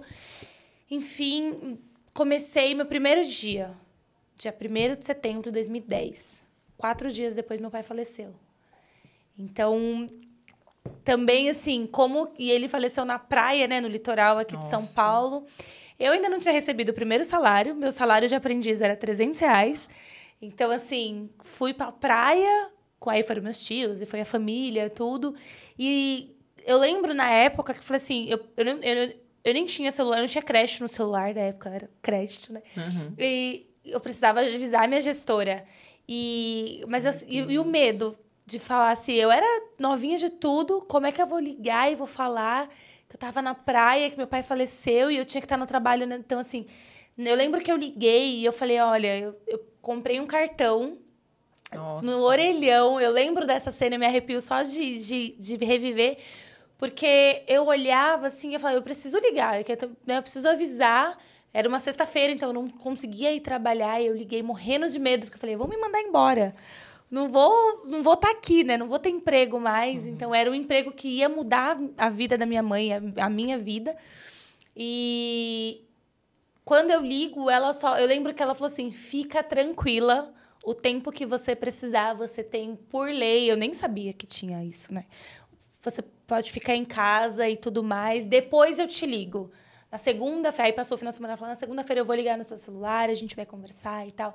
E eles, e, eu, e como você falou, né, eu tive pessoas muito boas também que, que me ajudaram, gestores muito bons. E naquela época, foram, assim, fundamentais, porque eu, tipo, meu, e agora, né? Eu tive uma relação com meu pai de altos e baixos, mas ainda assim eu tava perdendo meu pai, né? Sim. Então, como que, que eu ia nessa... iniciando a trajetória profissional... Então, ter pessoas... E aí, a gente fala muito de liderança, é você estar atento e você ter essa sensibilidade, esse, esse cuidado. Porque, cara, a gente tá falando de pessoas. E aí, eu até quero que você fale um pouco do- desse teu estudo, do teu curso. Porque eu acho que nem tudo é sobre, nem todo estudo, nem todo curso, nem toda, enfim, coisa que a gente escreve, nem toda certificação é sobre a área que você está atuando ali, né? É sobre o termo, é técnico. Quando a gente olha para as novas, os profissionais do futuro, enfim, e, e os estudos que saem, não é sobre hard skills, né? Não é sobre técnico, não é sobre mexer na HP que você vai conseguir aprender. É sobre os softs, é sobre a comunicação, é sobre a liderança. Então, queria que você entrasse um pouquinho nesse. O que, que foi o que você estudou, o que, o que você aprendeu, o que, que mudou ali, até como você, como profissional e como gestora. É, eu acho que, que, assim, eu já tinha muito interesse sobre, em aprender mais, assim, sobre crenças, sobre, sobre saúde mental, sobre como a gente ajuda as pessoas a saírem do ponto A para o ponto B, como é que a gente ajuda as pessoas a aprenderem algo. É, durante todos esses anos de liderança, de gestão, foram muitos cases de sucesso, muita gente mentorada, muita gente que passou por problemas semelhantes ou até piores que eu, e que eu consegui ter essa empatia e consegui fazer com que essas pessoas passassem por isso de uma maneira menos sofrida.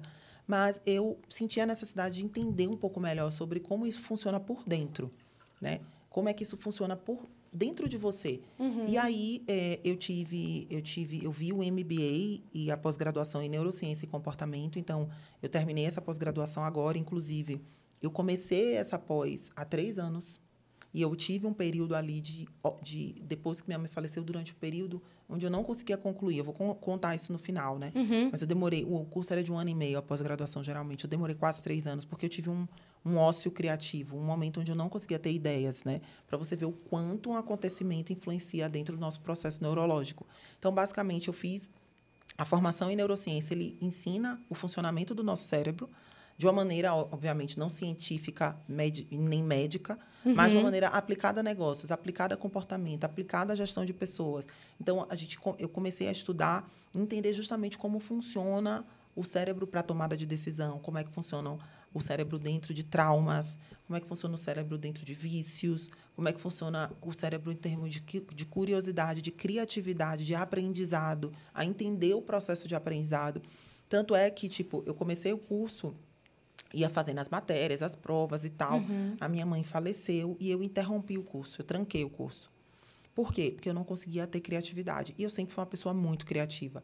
Mas eu acho que ali, é, eu, eu, eu entendendo um pouco o processo do funcionamento neurológico, eu entendi que ali era um, era um momento onde tava, a linha de criatividade ela estava bloqueada, ela não ia ser desbloqueada de um dia para o outro. É como se não adiantava ficar dando murro e ponta de faca ali, que não ia eu tinha que resolver outras coisas. Né? Uhum. Eu tinha que fazer terapia, eu tinha que resolver outras coisas, outros aspectos. Então, o, eu acho que tu, toda essa experiência e essa formação me fez ter uma visão mais ampla. E, e acho que muitas vezes a gente tem um problema e a gente está olhando só para o nosso problema. Então, eu tinha um problema do luto.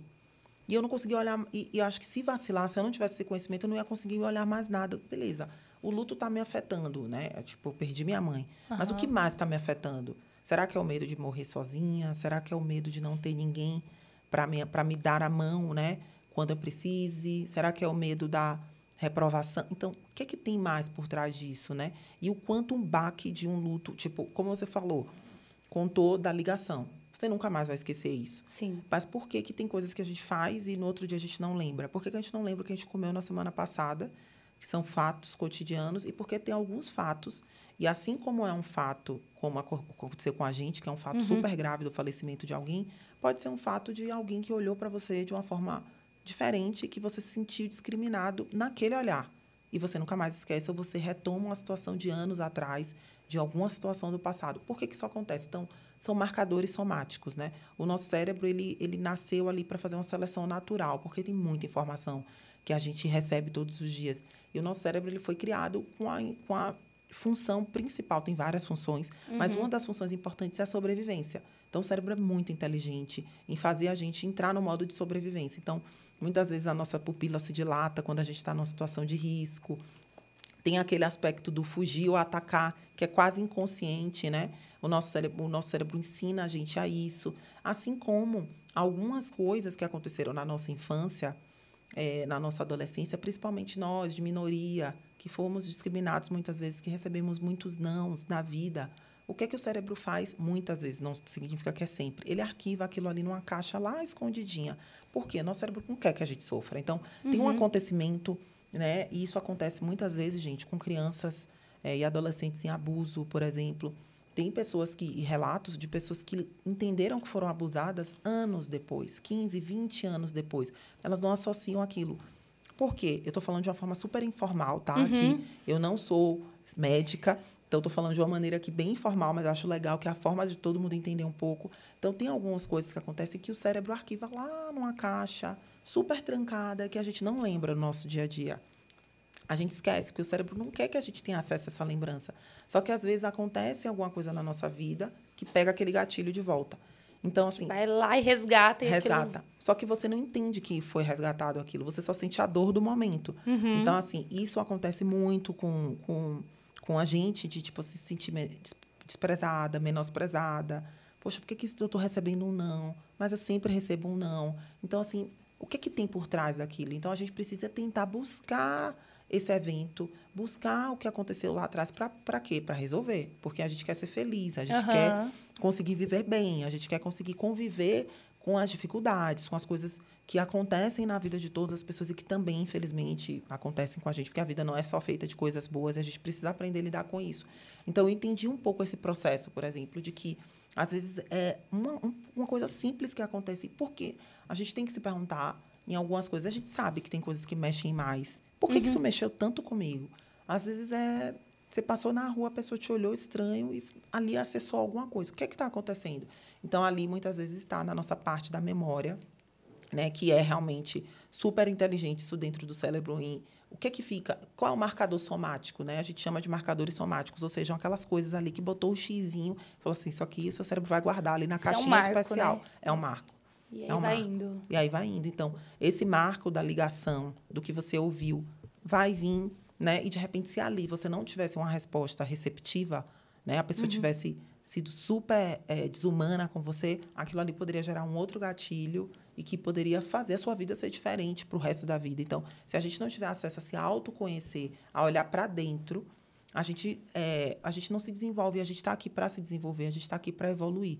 Então, o curso, além de me fazer é, me conhecer um pouco melhor, conseguiu trazer esse, essas ferramentas para poder conseguir lidar melhor com o meu time, para lidar melhor no mundo corporativo, para lidar melhor com o mundo dos negócios e com a minha vida pessoal também. Então, tem uhum. vários aspectos aqui do cérebro que ajudam. Que, que interessante, que descoberta, né? Acho que foi um processo aí que você falou de quase três anos de se descobrir, de descobrir, começar a entender o funcionamento das coisas e das pessoas, né? Você começa a ver se, ah, então talvez ele está tendo esse comportamento, ou talvez isso aqui possa ter mudado e esse evento e, e eu imagino que você deva ter exercitado muito mais a sua empatia. Muito, né? muito. O, o processo de, de, de, de, escuta ativa do teu time, dos teus pares e até dos teus líderes, com base no estudo é. da mente humana, né? Sim. A, é, o meu trabalho de conclusão de curso é, exata, fala bastante sobre empatia. É, na verdade, eu comecei a fazer o meu trabalho de conclusão sobre se você deveria abrir as câmeras ou não nas reuniões e o impacto disso. Porque a gente sabe, gente é uma delícia ficar de câmera desligada. Uhum. Eu não quero encarar. Eu não quero. Tá gostoso aqui. Tô com a câmera desligada, abro o meu microfone ali, falo o que eu tenho que falar. E na época que eu comecei a fazer o trabalho, foi justamente a época da pandemia. pandemia onde a gente tinha todo mundo online e que ninguém abria, ninguém abria. Em muitas ocasiões, muita gente não abria as câmeras e muita gente, inclusive de tecnologia, que tem trabalho mais analítico, que não está de repente apresentando aquela reunião, fala, cara, eu sou mais low profile, eu estou aqui para uhum. olhar meus dados e eu vou optar, é uma opção de não abrir a câmera. Então, eu comecei a fazer o, o apoio, a, o trabalho de conclusão nesse tema. Tive um bloqueio de criatividade, eu acho que isso estava ligado a realmente o luto, a eu, tudo que estava em andamento antes da minha mãe falecer, eu uhum. meio que dei uma, eu não queria porque isso me lembrava isso, né? E eu, eu já estava estudando ali antes. E aí eu tive um bloqueio e deve ter o quê? Uns uns seis meses que eu falei, cara, eu preciso encerrar o que eu comecei, eu vou. E aí eu peguei esse mesmo tema, adaptei, porque a, a, a pandemia já tinha acabado. Uhum. Falei, ninguém mais quer saber disso. Uhum. Mas mesmo assim, eu quis falar sobre empatia, que tem uma relação. Por quê? É, quando a gente fecha as câmeras, né, e quando a gente evita o contato, so, contato pessoal, e eu acabei concluindo com um tema, principalmente, de você continuar em home office, sendo uma opção voltar para o presencial, que é outro tema que eu sei que é polêmico. Trabalhar em home office, a, a pandemia acabou. A gente tem empresas em modelo híbrido, a gente tem empresas que voltaram para o presencial, a gente tem empresas que continuaram em home office, a gente tem empresas que vai uma vez por semana, como é que é? Tem gente contra voltar, tem gente a favor voltar. E aí eu adaptei o meu estudo de caso para a câmera fechada para voltar para o presencial ou não, porque fala um pouco sobre a mesma coisa. Uhum. E aí eu, eu peguei um pouco sobre como os cinco sentidos influenciam nesse exercício de empatia. Então, quando a gente está aqui agora, a gente está tendo a oportunidade de se olhar, a gente está tendo a oportunidade de sentir o olfato, o cheiro da sala, a gente tem a oportunidade de tocar Sim. na mão, de saber como é que você está. Isso tudo faz muita diferença, né? No momento da pandemia ou quando você está em casa, tem alguns fatores que eles já estão anulados porque não tem como. Então, assim, o tato, o olfato, ele já não tem jeito, não. você está fora. Mas o olhar é uma opção. Abrir a câmera ou não, no caso da câmera, é opção que, que você perde quando você deixa de olhar no olho? E aí, a gente vê alguns estudos científicos que falam sobre empatia. Um deles é muito interessante, que é um, um TED, inclusive, né? E, na verdade, é um estudo científico, mas tem um TED que fala sobre uhum. esses assuntos, que são os neurônios espelho. Então, é um estudo científico que fala que, a partir do momento que você vê alguém fazendo alguma coisa, ativa funções em seu cérebro que se colocam no lugar dela, que ajudam você a se colocar no lugar dela. Então, é uma maneira. Não significa que a gente não tem empatia se estiver com a câmera fechada. Não significa que você não é incapaz de ser empático se você ficar em casa, tá, gente? Calma. Senão a gente fica louco. Mas significa que você aumenta a chance. Então, é, imagina aquela cena que acho que foi muito popular na pandemia do professor dando aula para uma turma com câmera fechada e que ele não conseguia nem ter feedback sobre o que ele estava falando. Falando. Imagina você dando uma palestra e estando vendado, porque muitas vezes você está falando em público, você está captando o olhar das pessoas, você está ouvindo o olhar, do, o balançar da cabeça. Isso é um sinal. É uma interação. Você tá tendo aquela interação, né? Isso é uma forma de interagir. E você perde a oportunidade de fazer essas conexões. Então, é, os neurônios espelhos mostram, através de estudos científicos, e assim, não é a Ariane que acha, né? Estudos são pessoas é, com doutorado, com mestrado, super especialistas, que mostram que, a partir do momento que você olha no olho, ativa uma série de conexões neurais que aumentam a probabilidade de você se colocar no lugar dela, de você. E aí, a partir do momento que você se coloca no lugar é, ou tenta se colocar, né? Porque muitas vezes a gente nunca vai conseguir se colocar no lugar. Mas você faz o exercício de, poxa, como, como deve ser na visão dela isso? Isso ajuda você a melhorar as suas relações. E quando você melhora as suas relações, você traz performance, você traz sucesso.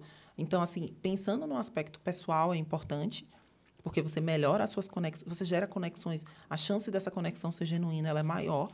E você também, gerando conexões genuínas, você consegue trazer o maior espaço para a criatividade. Trazendo mais espaço para a criatividade, você tem mais ideias. E inovar é ter ideias também, é você ter ideias, é ter aquele insight de, cara, e se a gente fizer isso? Então, esses ambientes, eles precisam estar propensos a isso. E a forma de olhar no olho é uma das maneiras, não é a única maneira, mas é uma das maneiras que propicia mais isso, porque ativa conexões dentro do nosso cérebro que trazem isso, trazem essa maior conexão. Então, a empatia é um exercício para mim de aprendizado, de é, porque tudo isso que eu contei e aqui, gente, eu contei muito mais os percalços, né? Eu contei muito mais os problemas, né? Te- Teve muita coisa boa na minha carreira, mas eu trouxe os problemas que eu tive como gestor, os problemas que eu tive na minha vida pessoal, os problemas que eu tive em assumir coisas novas, mas esse aprendizado é o que vai fazer com que a gente tenha maior empatia. Falando ainda de conexão, é, como é que a gente fala de, de, de, de crenças, né? Que são as crenças? Que a gente acredita em alguma coisa e a gente não consegue ver outras perspectivas. As crenças, na maioria das vezes, e muitas vezes, elas são construídas na nossa infância. Na nossa infância e na nossa adolescência, nosso cérebro está ali, ó, uhul, quero aprender. Eles estão novinhos, os nossos neurônios, o nosso neurônio está ali desesperado. Pensa nas perninhas do neurônio, gente. Ansiosos, ali, eu eles estão eufóricos, né? O aprendizado ele acontece com a conexão neurológica, né? Tem um nome científico para isso, tá, gente? Mas a partir o neurônio ele se conecta no outro e essa conexão é que gera o aprendizado. É uma gera n coisas, mas também gera aprendizado. E quanto maior, quanto mais essa conexão for forte, mais o aprendizado está enraizado. E tem conexões que estão ali quase se rompendo, ela está ali tocando. São coisas que não estão tão enraizadas, né? Aham. O que é que faz com que um neurônio ele esteja assim, tipo, quase tocando no outro, ou que o neurônio esteja totalmente, sabe? Pensa na planta, na raiz ali. Bem- Não consegue separar de tão, tão conectado que tá. É isso que traz o quanto você tem mais crença ou não sobre um aspecto, um assunto.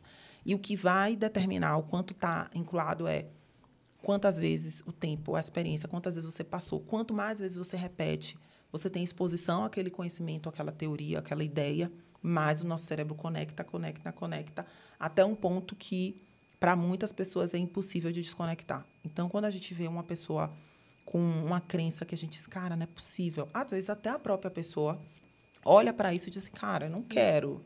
Não Tipo, consigo não pensar dessa forma. Eu não consigo não pensar dessa forma. Então, assim, será que neurologicamente é possível, né, conexões ali que foram da infância, da adolescência? Porque a gente está fazendo conexões neurológicas todo o tempo. Aham. tá? Então, a, a gente aqui está fazendo uma conexão neurológica, mas elas são muito maiores em vários aspectos na infância e na adolescência.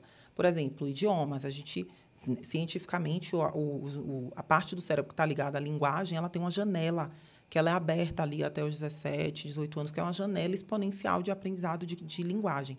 Ah, gente, significa que a janela fechou, nunca mais? Não. Tá, tá Calma, lá. tem esperança, dá pra aprender. Gente, o nosso cérebro tá, tá, tá tudo bem, mas existe uma janela maior, uma probabilidade maior. E assim como essa janela de crenças. Então, por isso que a infância e a adolescência é tão importante. A oportunidade de receber amor, de estar num ambiente saudável. Ali, muitas vezes, muitos preconceitos são instaurados ali, no momento onde você está convivendo, ouvindo coisas diferentes, né? E então, muito da nossa personalidade é formada ali. E aí, beleza, você nasceu, cresceu e virou um homem, de repente, branco, hétero, que olha a vida de um jeito que foi o jeito que você aprendeu a vida toda. Mas, de repente, essa mesma pessoa, esse mesmo homem hétero branco, ele está num ambiente que a diversidade começou a fazer parte disso de uma maneira assim que ele não pôde evitar. E ele se vê, tipo, e agora? Né? Acho que o primeiro passo é querer, uhum. né? ter vontade de conhecer o novo e trago aqui o aspecto neurológico, que é mais um incentivo que sim, é possível, gente. Como é que funciona neurologicamente? Essa conexão mega ultra power, ela nunca mais vai ser desfeita. É impossível. A gente, a gente consegue até fragilizar ela um pouco, mas não a ponto de desfazer. Uhum. O que é que você consegue fazer? Gerar uma outra conexão mais forte que essa. Porque imagina como é que o nosso cérebro funciona, né? Imagina uma água corrente, né? Uhum. E aí você tem o... Sabe quando você joga a água ali na terra e ela, ela faz alguns percursos pelos caminhos que estão mais abertos, né? Uhum. Então você tem um caminho ali que a água já passa toda vez, então você jogou a água, ela já vai por ali. E você tem um caminho ali que tá cheio de pedra, a água não vai ali com tanta vai facilidade só até um pedaço. e para. Então, tem um evento, acontece um evento, a água vai para o caminho mais óbvio, o caminho mais é, percorrido. Já, imagina que já tem um asfalto ali lisinho. Uhum. E ali é o quê? A repetição de hábitos, a repetição do que você ouve, a repetição do que você é exposto, a, a repetição do seu aprendizado. Então, vai para lá. Só que esse outro lado, ele em nenhum momento ele está bloqueado. Esse lado aqui não vai dar para jogar pedra em cima e esquecer que ele existe. Mas existe um outro lado que pode ser aberto. Então, qual é a, a sacada? Abrir esse outro lado. Então, assim, ser exposto, sim, a novas experiências, estudar sobre o tema, ter a oportunidade de conviver com pessoas diferentes de você, ter a oportunidade de conviver com o diferente. Aí você vai abrindo outro caminho, vai abrindo outro caminho, vai abrindo outro caminho com a experiência, com a oportunidade de aprender algo novo. E vai ter um dia que a água vai ser jogada e ao invés de ir para lá, ela vai para outro lado. Ela vai para outro lado. E, vai, e esse caminho ali, como ele deixou de ser usado, a teia de. Pensa assim, uhum. o caminho deixou de ser usado. Galho caiu, ninguém limpou mais. Começa, ele não é deletado, mas ele está ali começando a ter, ah, ficou esquecido lá. E aqui está límpido, água transparente rolando. Então, isso é isso que é a mudança de comportamento quando a gente faz, fala em funcionamento do cérebro de maneira informal. Então, sim, é possível mudar, mesmo aspectos antigos, mesmo aspectos adquiridos na infância. Não é fácil, não é simples, não é óbvio, mas sim, é possível a gente construir uma nova experiência. É por isso que a gente precisa é, fazer com que a diversidade ela não seja algo que é legal, que é bonitinho. Não. Uhum. Ela está dando novas perspectivas da gente aprender algo novo, gente. Da gente usar o nosso cérebro, nossos neurônios, que são tão valiosos para algo diferente, para algo novo. As conexões continuam ali. Não, não tão tão jovens, igual a adolescência. mas ele, ele tá ali dizendo assim, cara, me chama para o jogo, que se me chamar, eu tô pronto. Eu vou, eu visto a camisa e vou, e vou embora, con né? construir. Eles estão querendo construir novas conexões, né? As antigas, eles vão ter todo o respeito e dizer, oh, eu entendo, você está aí há 20 anos, 30 anos. Ok, mas dá licença, eu quero gerar uma conexão nova, de um comportamento novo. Então, é possível, sim, com que intuitamente, de uma maneira... É, é, sem ser lógica, a gente tenha outras opções, sabe? Eu acho que isso é riquíssimo de, de ouvir. É que você está dando uma super aula, porque mostra que, assim, se, a, cientificamente, porque mais do que para a gente que lida diariamente, que luta e que participa de grupos e que a gente tenta mostrar o quão importante é você ter um grupo diverso, você ter um time diverso, você entregar um que você, né, quem constrói produtos, aí ele está entregando um produto para o cliente final usar. Poxa, quanto mais diverso, mais o teu produto vai atingir a sociedade, porque você está vendo a dor sobre a ótica de várias pessoas. Né? E, e, mas para a gente isso parece que é muito óbvio, porque a gente está respirando e convivendo e construindo e para outras pessoas que têm outras conexões, que têm outras formações, outras crenças, não é tão óbvio, né? É. Mas mostrar que sim, é possível. E se você quiser, essas conexões elas podem ser sobrepostas por conexões sim. mais fortes. Pô, isso quebra um paradigma e, e, dá até uma esperança, assim, tipo, é, é possível, né? Muita o... gente, é, é possível. Algumas pessoas falam, nossa, o racismo estrutural, isso é racismo estrutural. Ou seja, eu nem pensei né? Algumas vezes uhum. a gente vê na internet, mas foi, foi muito, foi na, eu não tive o, a, o pensar, porque foi um pensamento automático ali e uma reação automática para o caminho de lá. Mas eu acho que pode ser uma visão é, preguiçosa de realmente de encarar a jornada de aprendizado do uhum. novo, né? Porque se a gente mostra que o outro caminho também pode ser acessado, imagina se você parar para ver, gente, seus neurônios estão aí, gente. usa essas conexões que não foram usadas para alguma coisa. Então, vamos fazer esse cérebro trabalhar. E essa neuroplasticidade, que é essa capacidade do nosso cérebro se adaptar ao ambiente, né, ela está comprovada cientificamente. Então, imagina se você tem essa chance de fazer o seu cérebro ser plástico, de trabalhar, de ativar, e você desperdiça essa chance de não querer, não, eu não quero ver o novo, não, eu não quero conhecer outras perspectivas, não, porque para mim está confortável aqui, porque aqui, gente, é um caminho bem confortável, tá? É bem. Inclusive o cérebro, inicialmente, como a função dele é economizar energia, ele ir para o caminho mais óbvio economiza energia. Então vai ser, vai ter um momento realmente que até o nosso cérebro diz, ah, que coisa chata. Para. Eu vou fazer obra agora. É igual a gente fazer obra em casa. Eu vou fazer obra, mexer aqui. Ah, deixa assim em obra. mesmo, vai pra cá, já tá, vamos fazer uma gambiarra aqui que tá bom. Então assim, é um pensamento até e tanto é que quando a gente passa por um processo de mudança, se a gente lembrar, tem um momento em que a gente tem uma guerra interna. A gente contra a gente mesma ali, ai, mas para que que eu vou fazer mais esse curso? Mas para que que eu vou mudar de área? Mas para que que eu vou ter a perspectiva de me colocar no lugar de alguém que é diferente de mim, que pensa diferente de mim, para tentar entender essa pessoa, gente? Não. Ai, que preguiça, isso né? dá Cansativo. preguiça. Uhum. E o nosso cérebro está ali de o nosso cérebro está dizendo, vamos logo por aqui que eu quero dormir em paz. Resolve aqui. Mas tem um lado, né? E aí é muito legal assim, vai ter um momento que o nosso cérebro vai resistir ao novo. E ele vai dizer, ai, que saco, que saco, que saco. Só que depois ele começa a ver o caminho abrindo e o, e o prazer que tem nisso, o que tem nisso. Porque aprender libera um monte de coisa legal no nosso cérebro e ativa outras áreas. Então, além das conexões dos neurônios, ela ativa outras coisas também dentro do nosso estilo de vida. Eles trazem, trazem outra, essas conex, essa conexão de aprendizado, ela influencia tudo. Então, tem um certo momento que a gente vê- começa a ser feliz em aprender o novo. Isso traz coisas boas. Então, vale a pena. Não é fácil, não é simples. A gente falou muito aqui de aprendizado, mas assim, cara, vamos, pelo menos a gente tem vários, vários, vários aspectos que a gente poderia abordar esse assunto. Eu decidi hoje abordar o aspecto neurológico. A gente pode abordar o processo de business, o processo histórico, o processo social, enfim, muitas Muita tem, coisa. tem muita gente especialista nisso tudo aqui que pode dar um show, mas eu estou trazendo o aspecto neurológico porque cientificamente, gente, dá para fazer. E a gente quer. Então, assim, Aí é que é tá, isso. né? O X é esse. A gente quer. Você, É. O quanto você quer.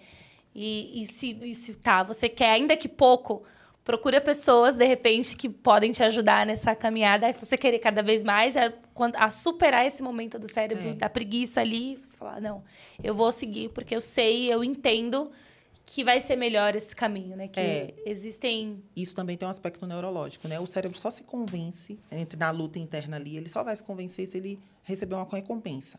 Que a gente é treinado por recompensa ali.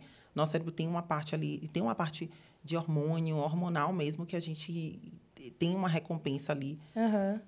Quando a gente recebe esse estímulo de recompensa, ativa várias áreas dentro do nosso cérebro. Então, tem um momento que a gente começa a valer a pena. A gente começa a ver o valor da diversidade. A gente começa, a gente aprende algo novo, tem uma experiência diferente. Cara, que legal isso. Então, a cada experiência que você tem positiva, ela vai abrir cada dia mais o seu caminho. Então, assim, é, não tem outra opção do que se expor ao novo, a ter a experiência do novo. Por isso que quando a gente vai passando por problemas, gente, de alguma maneira, assim, tem um momento, assim, de agradecer. Que bom, gente, que eu estou passando por um perrengue. Que bom que eu estou tendo a oportunidade de aprender algo novo. Que bom que eu estou tendo a oportunidade de, de me forçar. Às vezes a gente está com um gestor novo. Ai, gente, um cara totalmente diferente. Não, que bom. Para você ter essa oportunidade de continuar em eterno aprendizado, seja ele em qualquer aspecto da vida. E, e, e a partir daí você ter novas perspectivas, novos aprendizados. E uma coisa, lembra que é uma rede neural. Então, não só, só- são só dois Aham. neurônios que estão ali. milhares. Eles estão se conectando com mil outras coisas. Então, de repente, tem um neurônio ali que se conectou com outro aprendizado de uma outra etapa da sua vida. E isso tudo vai se conectando em beta contínuo. E Uhum. torna você uma pessoa melhor, né? Então, a gente não pode se acomodar, sabe? Então, acho que é um pouco disso.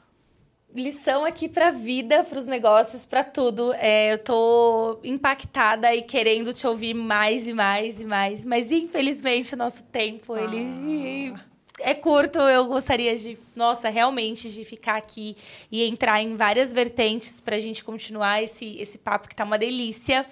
Mas a gente precisa é, encerrar aqui e eu quero já mais uma vez te agradecer.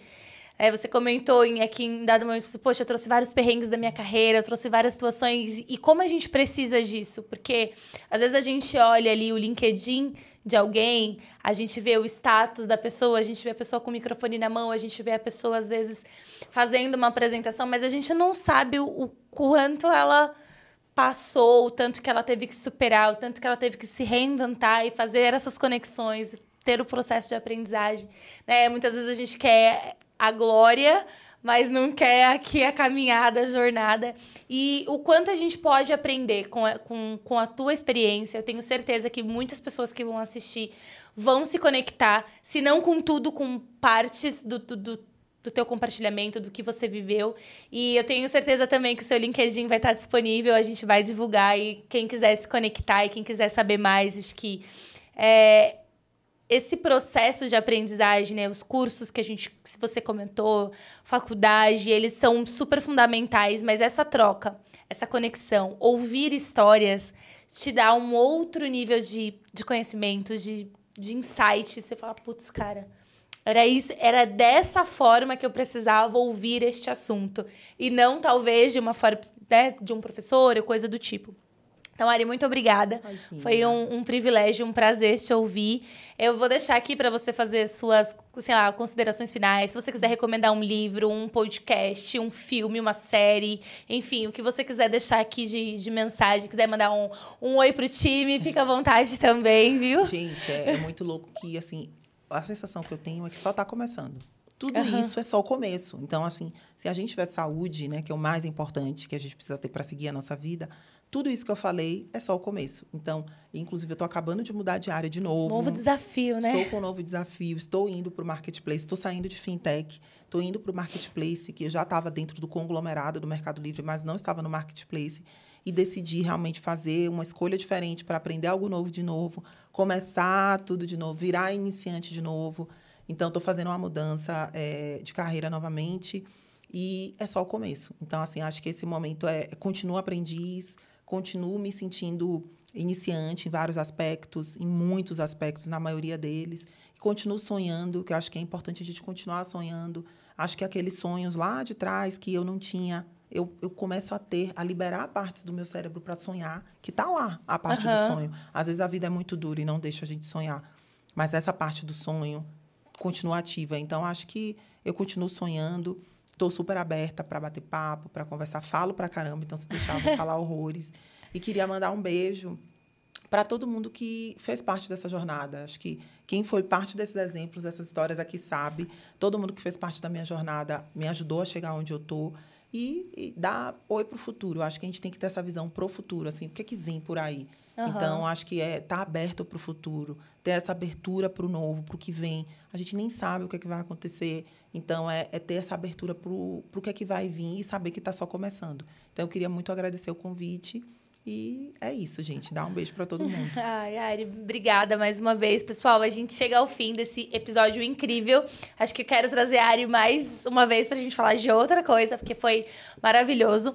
Siga a gente nas nossas redes, no LinkedIn, no YouTube, no Instagram, para que vocês recebam a notificação de quando sai um episódio novo. A gente tem uma gama de, temas dentro da Let's Media, então tem Black Voices, tem Let, é, até fugiu aqui, Let's Crypto, para falar de, do, do, universo de cripto. A gente tem Let's Open, que continua ali falando de Open Finance. A gente tem Women, né? Let's Women, para falar de mulheres também aí dentro do mercado de tecnologia. Temos o SOS Bacen, que traz aí vários temas técnicos do regulador, enfim, são muitos conteúdos. Então, se conectem com a gente. A gente vai deixar aqui na descrição os, as redes da Ari para vocês, enfim, seguir, conectar e continuar amplificando, né? Ampliar as nossas conexões porque a gente juntos a gente consegue e o poder de transformação ele é muito maior. Sem dúvida, a gente juntos a gente chega muito mais longe e acho que ter essa, essa coisa da comunidade, né, da gente estar tá conectado, a gente está falando de cérebro, de conexões neurais. Como é que na vida real a gente não vai estar tá conectado, né? Então eu acho que é um pouco sobre isso. Então é isso. Muito obrigada, obrigada. gente, até a próxima, hein?